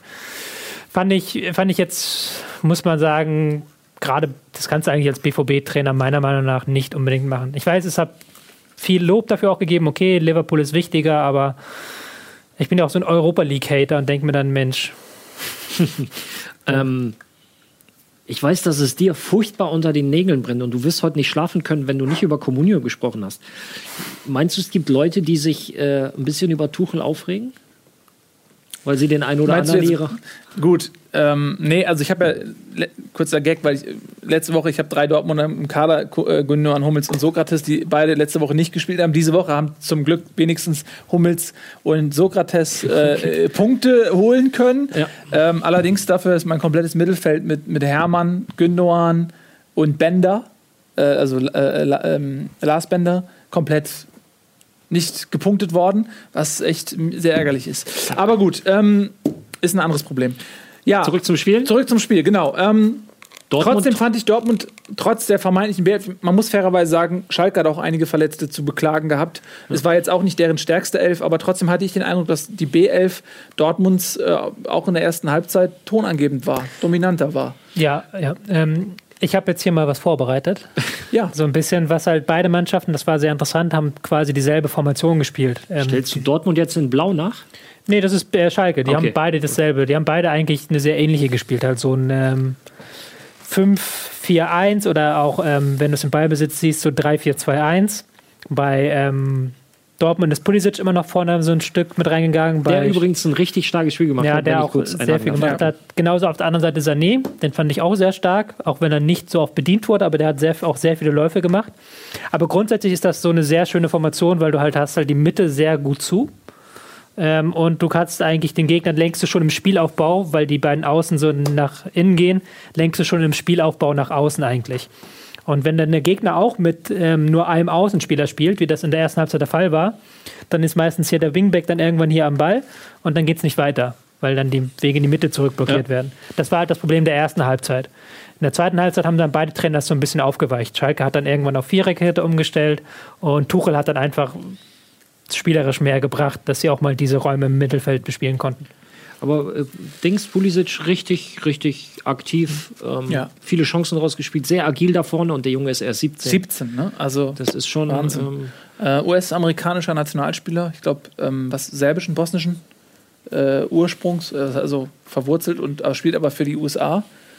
Ähm, das ist ein richtig talentierter Junge. Wie, wie alt ist der noch gleich? 17, ne? Ja. Das war nämlich, weil Marcel Reif am Wochenende hat das gefühlt in jedem Satz Ja. untergebracht. Gut, das ist ja Marcel Reif, ist ja, steht ja als erster Absteiger fest. ne? Der ist ja nächstes Jahr auch nicht mehr dabei. Gut, äh, ja, das war, ähm, denke ich mal, Spieltags-Highlight. So, Schalke Dortmund äh, ist immer, ähm, immer spannend, immer, immer ein großer Spaß, auch als neutraler Zuschauer. Und dann kommen wir zu einem zweiten Derby, nämlich Köln gegen Leverkusen. Das ist nach Köln-Gladbach, glaube ich, für Köln das zweitwichtigste Derby. Man versucht immer so ein bisschen, ähm, also ja, Gladbach ist natürlich das wichtige Derby. Leverkusen ist immer so, ja, ja, okay, die, die sind hier halt ein paar Kilometer weiter, aber scheiße, Mann, das sind die Pillen. Also das ist so. Die sind zwiegespalten. Umso ärgerlicher, wenn man sportlich in den letzten Jahren äh, immer hinter Leverkusen lag. Ähm, Die, die Kölner, die ich kenne, die tun immer so, als ob es nicht wichtig ist. Genau. Aber wenn sie es dann verlieren, ärgern sie sich trotzdem grün und blau. Ja. Ähm, genau, und äh, Leverkusen muss man sagen, die waren ja in den letzten Wochen so ein bisschen außer Form. Ja. Jetzt habe ich das Gefühl, irgendwas ist passiert und da läuft es wieder. Ich finde ja, ich habe ja letzte Woche schon Julian Brandt gelobt, der jetzt, glaube ich, schon wieder sein drittes Tor in Folge Ja, gemacht hat. Äh, auch erst 19, der Junge. Ähm, und da hatte ich ja vorher, ich hatte ja gesagt, so, ich fand ihn immer so in, äh, unkonstant, wenig effizient und jetzt habe ich das Gefühl, der ist richtig, richtig gut in Form und dreht richtig auf, jetzt wo er eben auch, weil der ein oder andere gefehlt hat, die Spielzeit bekommt und auch den, der Druck weg ist, weil er muss spielen sozusagen und es ist äh, jetzt nicht so ein, äh, hier nutz mal deine Chance jetzt, sondern es ist halt kein anderer da und äh, er muss spielen und äh, der macht das großartig, also muss ich wirklich sagen. ähm, ja, macht es richtig gut und für Leverkusen, äh, sowas kommt natürlich nie zum falschen Zeitpunkt, aber jetzt auch auf die Gefahr, mich zu wiederholen. Jetzt wird es halt extrem wichtig und da ist das ein dicker Faustpfand, wenn du solche Leute in der Hinterhand hast, beziehungsweise solche Leute jederzeit bringen kannst. Ähm, und auf Kölner Seite, pff, ja, können eigentlich froh sein, dass sie so eine nahezu überragende Hinrunde hatten, Ja. weil sonst äh, wäre, würde das wesentlich kritischer aussehen, als die Tabelle momentan äh, zulässt. Äh, Jörg Schmatke hat jetzt auch gesagt, wir müssen aufpassen, dass wir nicht einschlafen. Gut, sie haben, ich glaube, 34 Punkte. Ja, sie sind nur aufgrund des äh, um drei Tore schlechteren Torverhältnisses äh, hinter dem HSV auf Platz 11. Ähm, aber genauso, ich erinnere mich auch drin, dass, äh, dran, dass ich äh, relativ früh gesagt habe, Köln hat für mich mit dem Abstieg nichts zu tun. Das war aber weniger eine Frage der Punkte, Ja. sondern mehr der Art und Weise, wie sie spielen, weil ich Köln extrem stabil fand in, in der Hinserie. Aber jetzt, wenn man sich die Ergebnisse mal anschaut, ähm, das sieht überhaupt nicht so gut aus. Mir tut es aber ein bisschen leid für Köln, weil sie am Wochenende schon wieder eigentlich nicht schlecht waren. Also du kannst ihnen nicht vorwerfen, dass sie schlecht gespielt haben, haben äh, in den entscheidenden Situationen geschlafen und haben vorne halt ihre Chancen nicht gemacht. Ja. Hatten, glaube ich, auch doppelt so viele Torschüsse wie die Leverkusener. Ähm, und auch letzte Woche war natürlich auch in der letzten Minute kriegst du das doofe Ding gegen Hoffenheim und dann davor gegen Bayern verlierst du auch nur knapp 0-1 und lässt auch nur fünf Schüsse zu. Deswegen bin ich auch immer noch der Meinung, dass die nicht mehr unten reinrutschen, weil halt die Leistungen okay sind. Ähm, es war natürlich jetzt auch ein schwieriges Spiel. Leverkusen, die jetzt nicht mehr ganz so dieses High-Noon-Pressing machen, sondern ein bisschen kontrollierter spielen, ein bisschen ähm, tiefer kommen. Ich fand aber Köln war, hat das nicht, nicht so schlecht gemacht. Hatten Chancen. Nein, schlecht nicht, aber das ist so, momentan finde ich so, ähm, ähm, so neutral.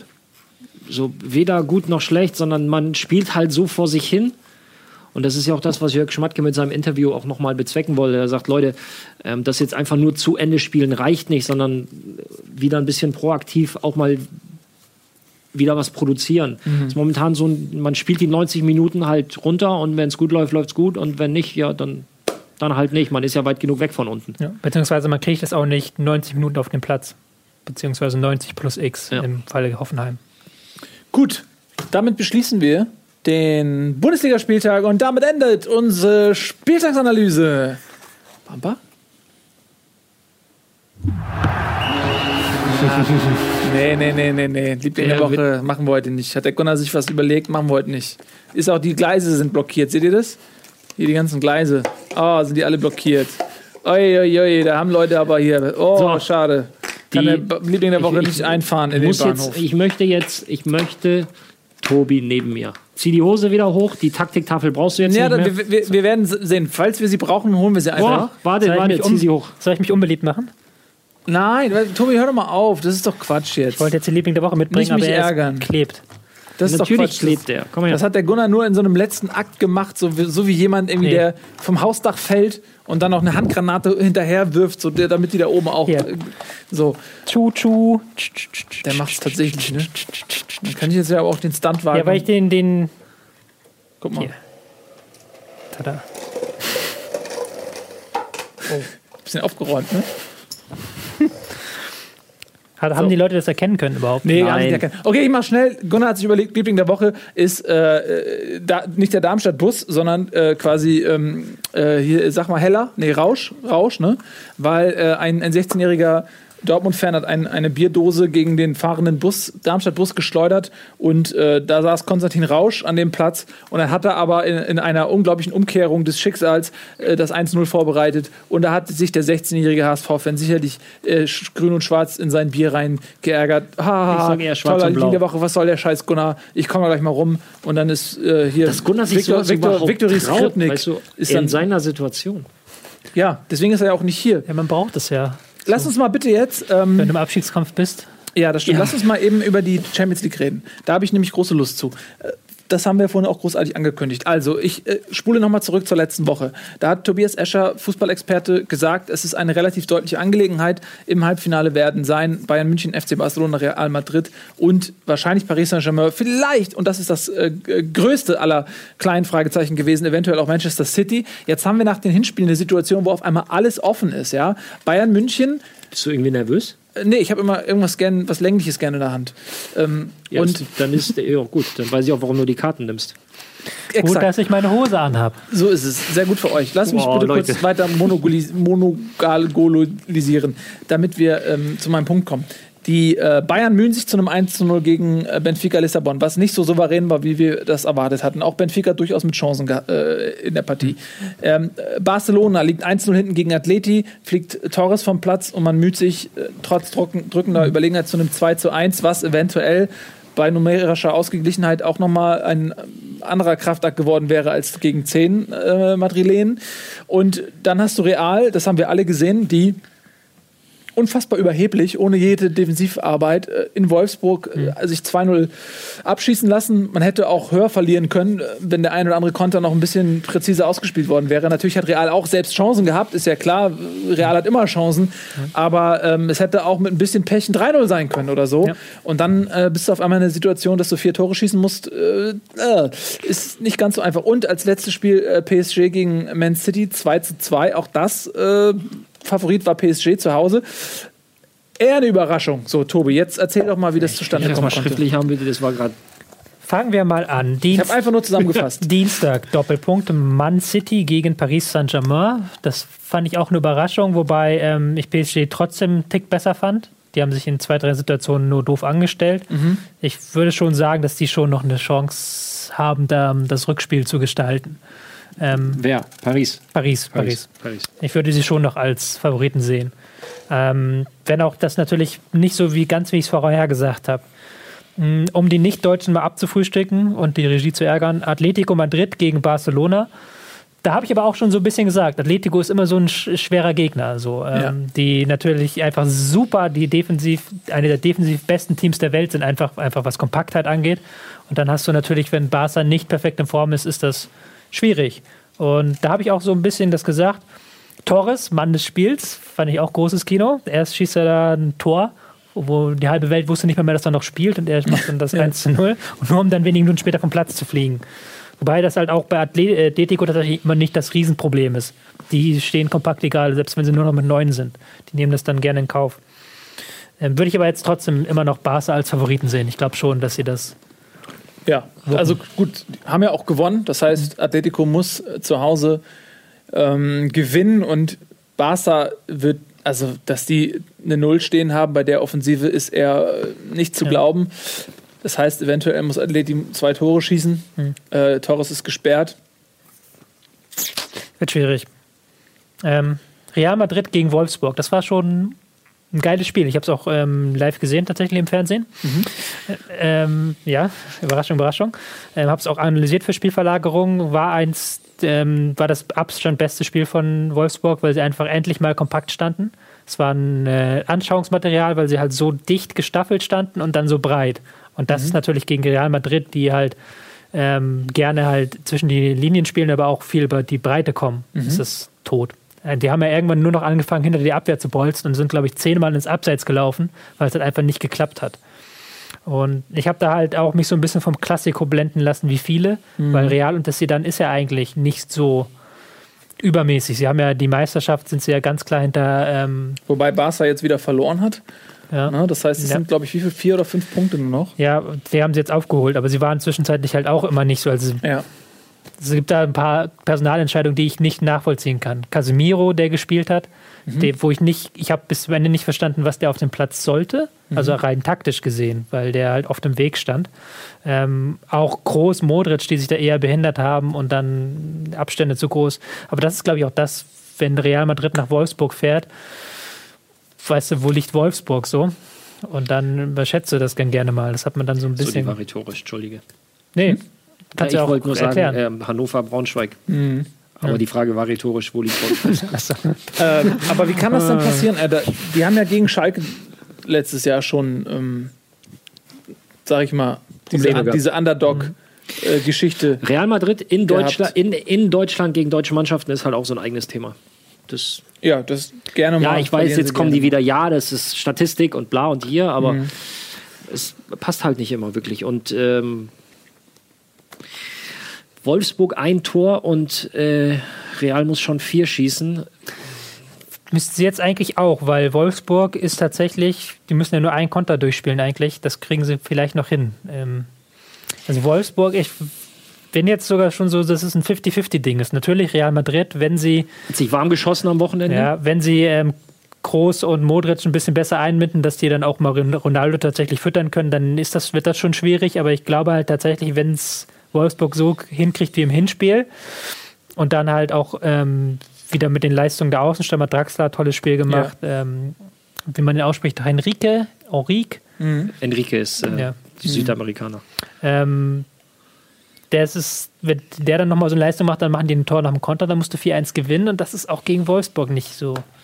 Aber ich erinnere mich auch an äh, das Dortmund-Spiel, als man 4-1 gewonnen hatte in Dortmund, vier Tore von Lewandowski und dann hat Dortmund bockstark auch im ähm, Bernabeu gespielt, äh, mit großen Chancen. Und dann schießt Real das 1-0 und auf einmal entfachen die einen, einen Sturm in Weiß, der fast noch dazu geführt hätte, dass Dortmund das Spiel also in der Höhe verliert, dass sie ausscheiden. Und ich denke, dass ähm, Real immer in der Lage ist, äh, auch eine Mannschaft wie Wolfsburg zu überrennen.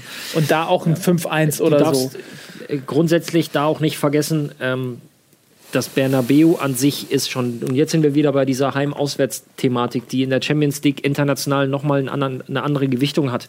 Ähm, ich hatte das Vergnügen, ich war jetzt zweimal im Bernabeu beim, beim Classico jeweils.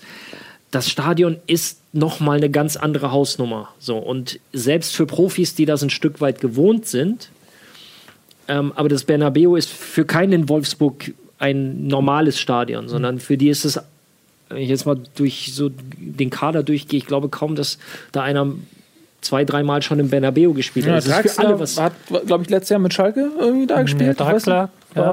So, aber vielleicht noch, weiß nicht, überleg, Luis Gustavo Schürle, vielleicht. Luis. Gustavo, ja, ja sowieso. So, Luis aber- Gustavo. Naldo Ähm, äh, hat mit Bremen schon, äh, meine ich, auch da gespielt. Werder gegen. Ist ja, Ja, ich meine. Auf jeden Fall geht es einfach darum, du fährst nach Madrid, weißt natürlich um die Offensivstärke, die wissen da, dass da ein Bale spielt, dass da ein, ein äh, äh, Benzema, ein, ein Spielt Benzema im Rückspiel eigentlich? Ist er fit wieder? Ähm, ich weiß es gerade gar nicht, aber ich weiß auch gar nicht, ob das ähm, so gut war wieder ist. im Kader. Unabhängig, aber es stehen aber wirklich, äh, es steht die Creme de la Creme gerade in der Offensivabteilung auf dem Platz. Du weißt natürlich um die eigene Stärke, aber du weißt auch, die, die, die werden wütend sein. So, die haben sie im, im, im ersten Spiel sicherlich ein Stück weit ähm, unterschätzt und ja, ja, wir spielen das schon äh, zu Ende, sind jetzt vorgewarnt und da, das, da, da gebe ich dir ja auch recht.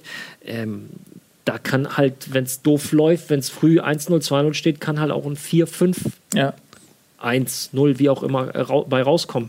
Insofern, ähm, Wolfsburg beeindruckend im Hinspiel, absolut. Wenn sie ein Tor schießen, wird es natürlich extrem schwer für Real. Aber andersrum, wenn sie die Maschinerie ins Laufen oder wenn die Maschinerie ins Laufen kommt, Ja. dann Wobei der Taktikfuchs in mir sagt immer noch so, ich weiß nicht, ob da jetzt sie dann irgendwas auspackt. Der hat mich noch nicht so überzeugt bei Real Mhm. bis jetzt.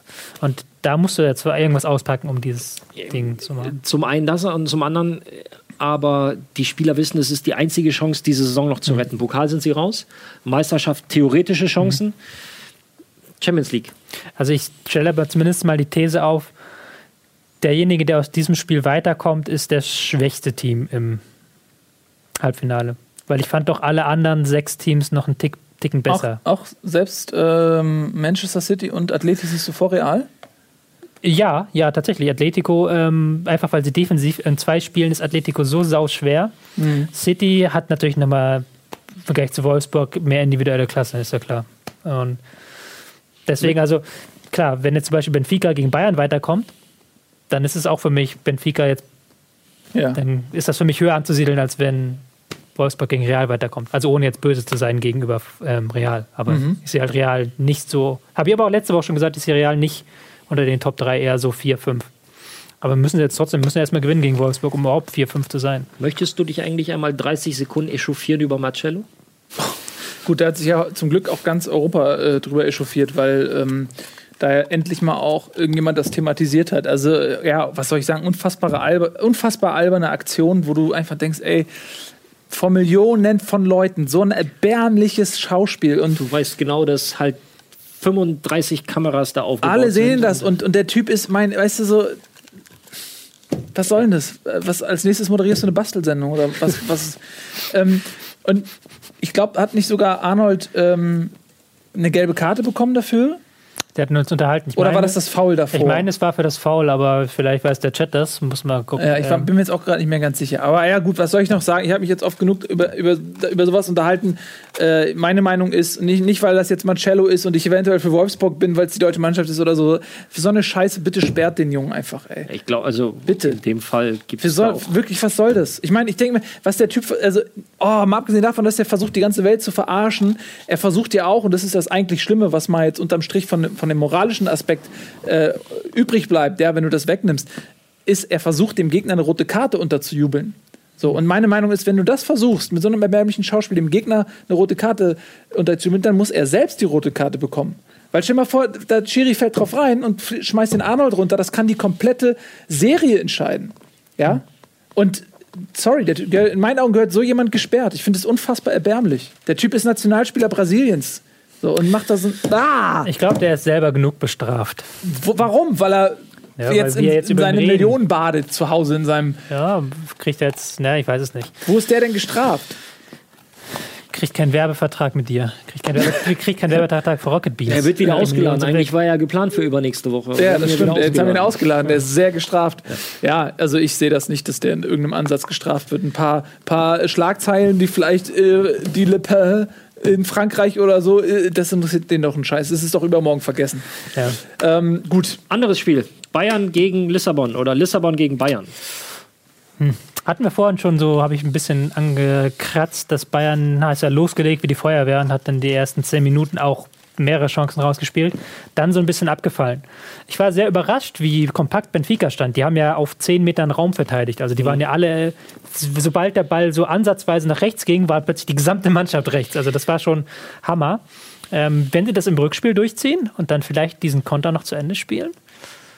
Aber ich glaube, dass, dass ähm, Pep auch nochmal sich was ausdenkt, erstens und zweitens auch ähm, so ein bisschen Beast-Mode für die Mannschaft vielleicht anstellt, weil das haben sie ja in den letzten Jahren bis auf zwei, drei Spiele immer geschafft, wenn das Hinspiel nicht so lief, dann plötzlich im Rückspiel abzuliefern. Ja. Ich glaube, ähm, das mag jetzt doof klingen, aber das Tor ist zu früh gefallen. Mhm. Ähm, Also grundsätzlich, es gibt natürlich keinen falschen Zeitpunkt für ein Tor. verstehe schon, Tore für die eigene Mannschaft sind immer gut. Aber ähm, es ging wahrscheinlich zu leicht am Anfang. Ja. So, sie hatten dann noch ein, zwei Chancen und auch das läuft heute. Klar, wenn sie dann das zweite machen, dann kriegt Lissabon wahrscheinlich am Ende auch vier. Aber sie haben es halt nicht gemacht und dann ist Lissabon wieder ins Spiel gekommen und dann diesen Schalter umzulegen, das ist halt, äh, oder Vorsicht, Chat, den Hebel umzulegen, ähm, ist halt schwierig. So und, und ähm, im Rückspiel, da bin ich aber ganz bei Tobi, sehe ich einfach noch die Qualität bei den Bayern. Ja, Benfica wird, die werden auch ähm, am Mittwoch gut verteidigen, aber ähm, nee, das wird meiner Meinung nach für Benfica nicht reichen. Ähm, ich will jetzt gar nicht diese Pep-Diskussion starten, weil ich die auch immer lächerlich finde, dass man nur mit dem Triple, dass er nur mit dem Triple eine erfolgreiche Zeit hat. Er hat vier Meistertitel, äh, drei, drei Meistertitel am Stück gewonnen. Er hat eigentlich die höchste Siegrate aller Bundesliga-Trainer aller Zeiten. Aber es ist halt schon, wenn du jetzt gegen Benfica rausfliegst, die keine Übermannschaft sind. Also die Ja. natürlich gute Spieler haben, aber auch nicht ähm, ähm, das internationale Top-Niveau, dann ist das natürlich schon eine ich glaube, schon Makel. ja. ich glaube, dass es eine eindeutige Nummer wird für die Bayern. Man äh, ist immer in der Lage, ein Tor zu schießen. Benfica muss kommen. Ja, Mhm. Benfica kann sich nicht hinten reinstellen. Äh, die Bayern, äh, die werden nicht kein Tor schießen. So, die werden mindestens ein Tor schießen und dann muss Benfica drei machen und das sehe ich nicht. Also ich sehe nicht, dass Benfica 3-1 gegen die Bayern gewinnt. Äh, dafür die Offensivpower da vorne. Ähm, Ribéry ist gut in Form. Äh, Lewandowski, der Robbenausfall wird kompensiert vielleicht ähm, durch Costa. Ich glaube, Coman ist auch noch verletzt. Ne? Das ist natürlich so ein bisschen schwierig. Ist er nicht wieder fit? Ich finde, Ich bin mir nicht ganz sicher, aber so oder so, ich, ich denke, dass, es, ähm, dass die Bayern nicht groß ins Schwimmen geraten. ja. es ist halt auch interessant. Jetzt mal ganz zum Ergebnis weg. Auch ich bin sehr gespannt, wie sie spielen und auch wie gut sie spielen, weil das ja hatten wir vorhin im Bayern-Segment schon so ein ähm, klein bisschen schwierig ist in letzter Zeit, weil es einfach auch oft 1-0 und dann plätschert es so vor sich hin. Die spielen es halt nicht zu Ende. Das ist so ein bisschen, diese Gala-Form ist weg. Ja, in dieser Gala-Form schießen sie ein zweites, ein drittes und dann darf der Gegner so ein bisschen wieder und dann gibt es noch ein viertes und fünftes und dann ist das Thema durch. So, und da sind sie gerade nicht. Wahrscheinlich wird er versuchen, sie wieder dahin zu kriegen, weil ich habe keinen Bock, mich zu wiederholen heute, aber jetzt werden die, jetzt werden die Titel verteilt. Aber es ist schon auffällig in den letzten Jahren, dass der Herbst der Höhepunkt war und dass dann das dann nicht mehr ganz so hoch ging bei den Bayern. Und da muss man einmal ist so nennen, wenn dein Nachbar dich einmal ein Ochse nennt, dann ignorieren. Wenn er dich zweimal ein Ochse nennt, dann hau ihm eine rein. Wenn du im dritten Mal Ochse nennt, dann bau dir einen Ochsenstall. So. Weil Ja. da muss ja doch irgendwas hinter, dahinter irgendwas Strukturelles hinter sein. Ja. Verstehe, Deswegen. sehr, gut, ja. Ähm, ich bin auch sehr gespannt. Also für mich war ja letztes Jahr auch, äh, ich habe es mehrfach schon gesagt, die Verletzten-Situation bei Bayern ganz maßgeblich dafür, dass man dann letztendlich so deutlich gegen Barca rausfliegt. Das ist das, was in Erinnerung bleibt. Aber dass du ohne Ribéry, ohne Robben, ohne Alaba äh, spielst mit, äh, ich glaube, Rafinha und ich glaube, Bernard haben auf den Außen gespielt einen Götze, der auch zu der Zeit nicht besser in Form war als heute. Äh, hat, nee, hat Götze überhaupt gespielt? Der wurde eingewechselt. Ich weiß es gar nicht mehr, ob der gegen Barca überhaupt gespielt hat. Aber was ich damit sagen will, ist, dass da, äh, ich sage es immer wieder, wenn bei Barca heute äh, aus dem Trio Suarez Neymar, Messi zwei fehlen von dreien, dann ist das auch nicht mehr das Barca, was du siehst, wenn die in Bestbesetzung sind. Und deswegen kannst du nicht einfach ignorieren, dass die Bayern letztes Jahr im Halbfinale ohne Ribéry und Robben und Alaba gespielt haben. Äh, das, die kannst du einfach auch nicht eins zu eins ersetzen. Heute hast du Costa und äh, Coman, aber selbst jetzt kannst du Ribéry und Robben nicht eins zu eins ersetzen. Da würde ich auch gerne mal Mäuschen spielen. Das ist ja so auch im äh, Sportwissenschaftlerkreisen sehr umstritten, die Frage, wie entstehen Verletzungen und wie weit kann ich mit einer richtigen Trainingssteuerung vorbeugen. Ähm, deswegen, ich will jetzt auch, ich kann jetzt, ich kann es nicht beurteilen, weil ich nicht weiß, genau weiß, wie Pep trainieren lässt, aber wenn sich bei manchen Trainern das häuft, dann ist das schon auffällig. Wenn du zum Beispiel guckst, Mourinho, Simeone, die haben praktisch keine Verletzungen in ihrer ganzen ähm, Trainerzeit, dann ist das schon so auffällig. Weil ich jetzt Pep Guardiola gar nichts vorwerfen will und auch der kann auch tausend verschiedene Dinge hinterstecken. Ähm, Physio, ähm, auch vielleicht einfach ein, tatsächlich einfach nur Pech, aber es ist auch schon so auffällig, dass im letzten Saisondrittel sich die Verletzungen häufen bei den Bayern in, Ja. unter Guardiola. Ja. Aber wir, ich will jetzt auch gar nicht, ich hake heute so darauf rum, aber wir diskutieren jetzt hier auf diesem allerhöchsten Niveau. Wir diskutieren jetzt den Wir Unterschied. sind Bundesliga, wir diskutieren Ja. immer nur auf dem allerhöchsten Niveau. Nein, wir, Was lachst denn da so? ja, weil, weil ich ja das Dass du das, unabsichtlich falsch gesagt Ah, habe. So. okay. Ich wollte eigentlich ausdrücken, ähm, wir äh, kritisieren Guardiola auf dem allerhöchsten Niveau. Es ist jetzt der Unterschied zwischen Barca Guardiola und halt ähm, diesem, was Bayern aktuell ist. Und dieser kleine Step, der halt natürlich auch nicht nur Triple bedeutet, sondern für mich persönlich auch eine bestimmte Form der Leistung, eine bestimmte Form der Dominanz. Und die haben die Bayern unter Guardiola im Moment nicht. Und deswegen, das heißt jetzt nicht, dass Guardiola gescheitert ist. Er hat immer noch einen tollen Job gemacht. Aber natürlich, um das ganz, ganz, ganz hohe Niveau zu erreichen, da diese ganz kleinen Mini-Details. Ja. Gut. das Ähm, ja, bitte?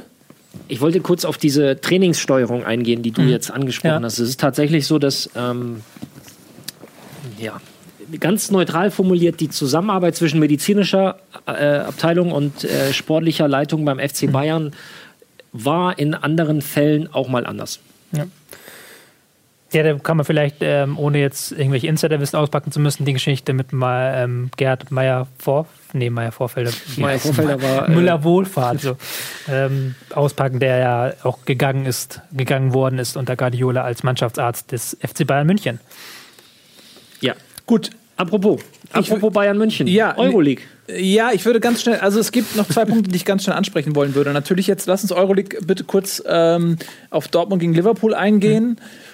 1 zu 1 im Hinspiel ein bisschen, äh, ja, fast schon salomonisches äh, Urteil, sag ich mal. Weil natürlich Jürgen Klopp weder gewinnen noch verlieren sollte bei diesem Kloppschen Gedenken, Gedankenspiel. Aber äh, wie seht ihr das beim Rückspiel? Liverpool muss vielleicht ein bisschen anders spielen. Dortmund, kommt das Dortmund entgegen mit dem Auswärts? Ich persönlich bleibe bei meiner Aussage, die ich auch letzte Woche getätigt habe, dass ich Dortmund als Favoriten sehe.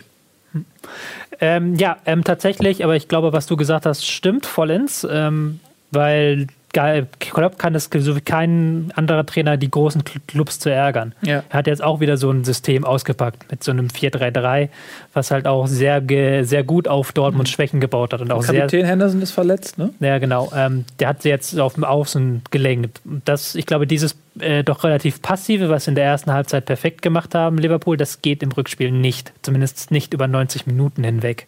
Plus Gündogan ist wieder da. Ja. Plus Gündogan ist wieder da, der ganz wichtig ist. Ähm, man hat jetzt geschont. Ähm, Reus, Mkhitaryan, Aubameyang. Dortmund. Ja. also deswegen glaube ich schon, Dortmund ist ja auch diese Saison sau auswärts stark. Die, denen ist es ja vollkommen egal. Und wenn Dortmund wieder in diesen Dominanzmodus reinkommt und ähm, je länger das Spiel dann auch geht, natürlich, Liverpool hat ein Auswärtstor, aber trotzdem müssten die zu Hause an. Das haben wir, da sind wir wieder, um so einen schönen Rundbogen, sind wir wieder am Thema vom Anfang, Heim und Auswärts. Was erwarten die Fans und wie kannst Ja, du das ja, spielen? Aber ich, es ist eine, es ist so, äh, vor dem Hinspiel habe ich 70-30 gesagt, jetzt bin ich doch mittlerweile so bei 60-40 für Dortmund. Ja. Gut, und es ist natürlich auch eine andere jetzt. Vorher war Liverpool so Außenseiter, hat man das Gefühl gehabt, so, aber nach so einem 1-1 in Dortmund ist jetzt vielleicht auch so ein bisschen die Mentalität eine andere. Man ist nicht Wolfsburg gegen Madrid, sondern man, man ist Liverpool, das hat ein Selbstverständnis und äh, man spielt zu Hause an der Enfield Road und äh, da wird man sich nicht hinten reinstellen oder sagen, wir sind hier die Underdogs, sondern ich glaube, dass man auch eine andere Mentalität da verkörpert. So, äh, ich würde noch ganz kurz auf einen wichtigen Punkt äh, zurückkommen für Rocket Beans TV, denn äh, wir haben erfolgreich beim Kartellamt durchgesetzt, dass Sky die Exklusivrechte für die Bundesligaspiele verliert. Äh, insofern, weil jetzt nicht sofort wie so ein Erdmännchen beim Anblick einer Harpie über dem äh, Bau äh, hier in, in Steck, äh, Streckstellung gehen, sondern äh, noch ist nichts passiert. Es geht erstmal nur darum, dass bei der Ausschreibung ähm, nicht mehr die Exklusivrechte vergeben werden dürfen aus kartellrechtlichen Gründen, sondern man muss quasi Mitbewerber zulassen. Ähm, da, wie das jetzt genau funktioniert und wie die Vertriebswege von Internet und Zweitverwertung und so weiter da, Da eingenäht werden, da kommst du jetzt ins Spiel. Genau, ähm, bis jetzt war das so, es gibt ja fünf verschiedene Pakete, also bis jetzt gab es glaube ich vier, aber es gibt dann fünf verschiedene Pakete, halt ähm, Live-Spiele, Freitagabendspiel, Samstag, nachmittags und sowas. Und jetzt schafft man tatsächlich ein sechstes Paket, wo ich glaube 64 Spiele oder so drin sind, das nur online ist. Ähm, man hatte vorher gedacht, es wird so eine Situation geben, dass zwei Pay-TV-Anbieter, also dass es zwei Pay-TV-Pakete geben muss. Aber jetzt muss es ein Online-Paket und, und diese fünf Pay-TV-Pakete geben. Was bedeutet das für Sky Go? Dass es hoffentlich bald wegkommt. Aber Ja gut, du ich hast will, noch, ich will noch in meinem Leben zu Sky eingeladen werden, aber ja. Warum? Ja, es ist Das ist, was soll das? netter. So, als wenn du mit deiner Freundin am Lagerfeuer sitzt und dann sagst du zu deiner Freundin, du möchtest gerne mal mit der Ute da äh, Ja. irgendwie was erleben. Das Also ist das-. Das heißt zum ich. Beispiel, dass ähm, wie Spox hat sich jetzt Premier League, also England, Spanien, Italien, Frankreich gesichert. Da wird sicherlich auch ein, ein äh, Angriff, Genau. Ja. Nein, das, das, ich, nein, red doch aus. Ich, wird sicherlich auch ein, ähm, so was doch nicht gemeint. Es, es hieß eben, wäre zu, viel, zu wenig Liebe bei uns äh, so. hier, deswegen sollten wir das jetzt mal aufholen. Ähm, ja, Spox wird da sicherlich angreifen. äh, das ist nämlich jetzt die spannende Frage, die dahinter steckt. Ähm, wird, ähm, Hast du gerade ein Herz geformt? ja, für uns, du hast doch gesagt, mit Liebe. Ach so. Äh, die spannende Frage ist halt diese fünf Live-Pakete, die es gibt. Ähm, ob Sky diese fünf alle bekommen wird oder ob da jemand anders reinbietet, unter anderem Spox, oder ob Spox halt sagt, okay, uns reicht dieses Online-Paket. Es gibt auch Gerüchte in der Branche, dass ähm, Spox auf, äh, beziehungsweise Perform, die hinter Spox stehen, auf alles geht. Also, dass die tatsächlich auch ein Pay-TV-Paket haben Die wollen. haben das Geld. Die sollen erstmal eine App programmieren, die man, ähm, wo man die Werbung äh, gegen Geld ausschalten kann. Hat jeder von euch die Spox-App? Ich bin ja eigentlich ein ganz großer äh, Freund von Spox, weil die auch äh, so viel abbilden, ja. Äh, auch sportartentechnisch alles viel. Aber eure, eure App, ne? Ich weiß ja, eh, dass ihr zuguckt, Spox, weil ihr ja jede Folge Bundesliga guckt. Äh, aber eure App geht nicht klar. Das ist äh, Spam. Da müsst ihr mal ran. Da gebe ich gerne eine Euro aus dafür, dass die Werbung weg ist. Aber egal, das ist was anderes. Aber die Frage ist, kann denn trotzdem jemand, äh, Sky in dem Fall sicherlich in der Pole Position, das so wie jetzt alles lizenzieren oder wird das zerstückelt? Das, das kann passieren halt, dass halt Sky nicht alle fünf Pakete bekommt, aber es wird halt auf jeden Fall zerstückelt, weil es wird 64 oder was weiß ich nicht, wie viele Spiele nur exklusiv online geben. Aber die Frage ist dann, wenn ich jetzt als Kunde und letztendlich wie uns, wir sind die Konsumenten, wir wollen viel für möglichst wenig und möglichst komfortabel. Wenn besteht die, die Gefahr, dass wir als Kunden sagen, okay, ich habe jetzt zum Beispiel Sky, da sehe ich jetzt aber nicht mehr alles Das- und ich sehe auch nicht mehr mit Sky Go äh, die Möglichkeit, alles online zu schauen, sondern ich muss vielleicht zwei oder drei Pakete bei unterschiedlichen Anbietern kaufen, um letztendlich alle Spiele sehen zu können. Das möchte die Bundesliga ja sehr gerne, Aber äh, weil die sich natürlich dann hochbieten Das, gegenseitig. das heißt, dieses typische, okay, die Chancengleichheit jetzt erstmal, die vielleicht für, für einen faireren Markt oder vielleicht auch letztendlich für den Endverbraucher einen günstigeren Preis rausholt, ist letztendlich völliger Schwachsinn, weil der Kunde, also wir wahrscheinlich mehr zahlen müssen, weil die, weil die Leute mehr Kohle zahlen müssen. Das, das glaube ich nicht tatsächlich, Nee? weil, ähm, also man muss es nochmal kurz aufdröseln, wer, wer ist überhaupt Konkurrent von Sky? Ja, und da wird halt immer wieder der Name Amazon genannt, die jetzt auch mit äh, der DFL schon einen ähm, Vertrag gemacht haben über historische Spiele, die es jetzt bald dann gibt. Und Google?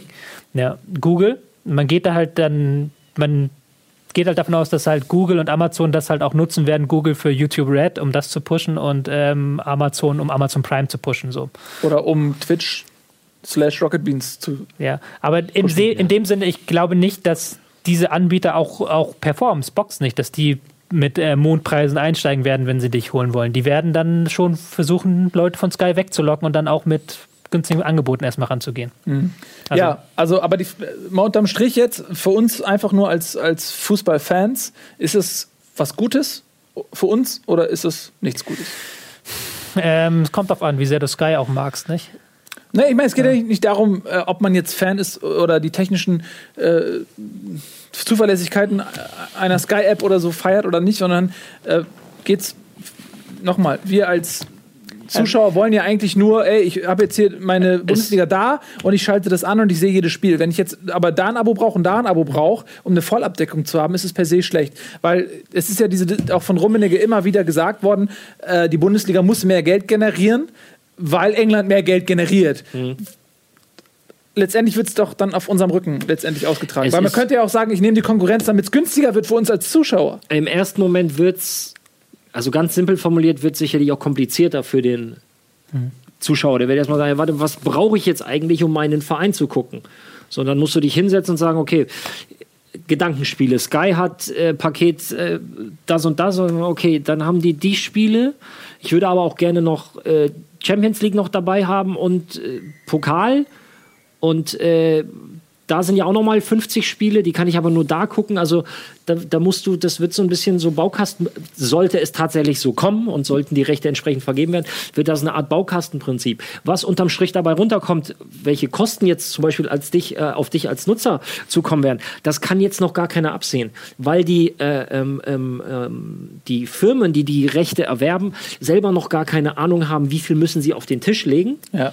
Sprich, wie viel müssen sie im Laufe der Zeit äh, refinanzieren. Das, ja das sind jetzt noch Gedankenspiele, die liegen vielleicht bei denen irgendwo in der Schublade.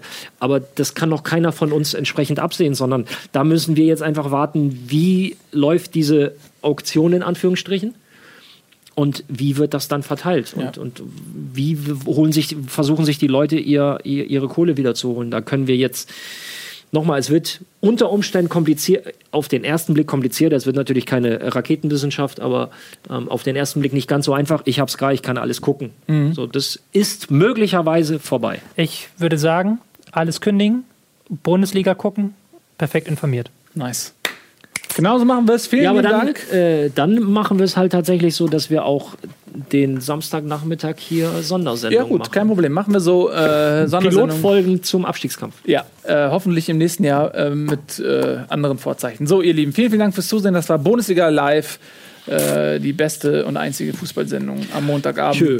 Bis zum nächsten Mal. Jetzt geht es, glaube ich, weiter mit Simon, ne? der jetzt Zelda äh, weiterspielt. Und zwar den ganzen Abend. Den ganzen Abend bin ich richtig informiert. Denn Gunnar ist ja leider aufgrund emotionaler äh, Befindlichkeiten tabellarisch begründet, heute leider krank und kann deswegen nicht wieder ein bisschen reden machen. Aber Simon ist für euch da. Großes Herz an dich, Simon. Vielen Dank. Er spielt Zelda. Vielen Dank fürs Zusehen. Tschüss und auf Wiedersehen.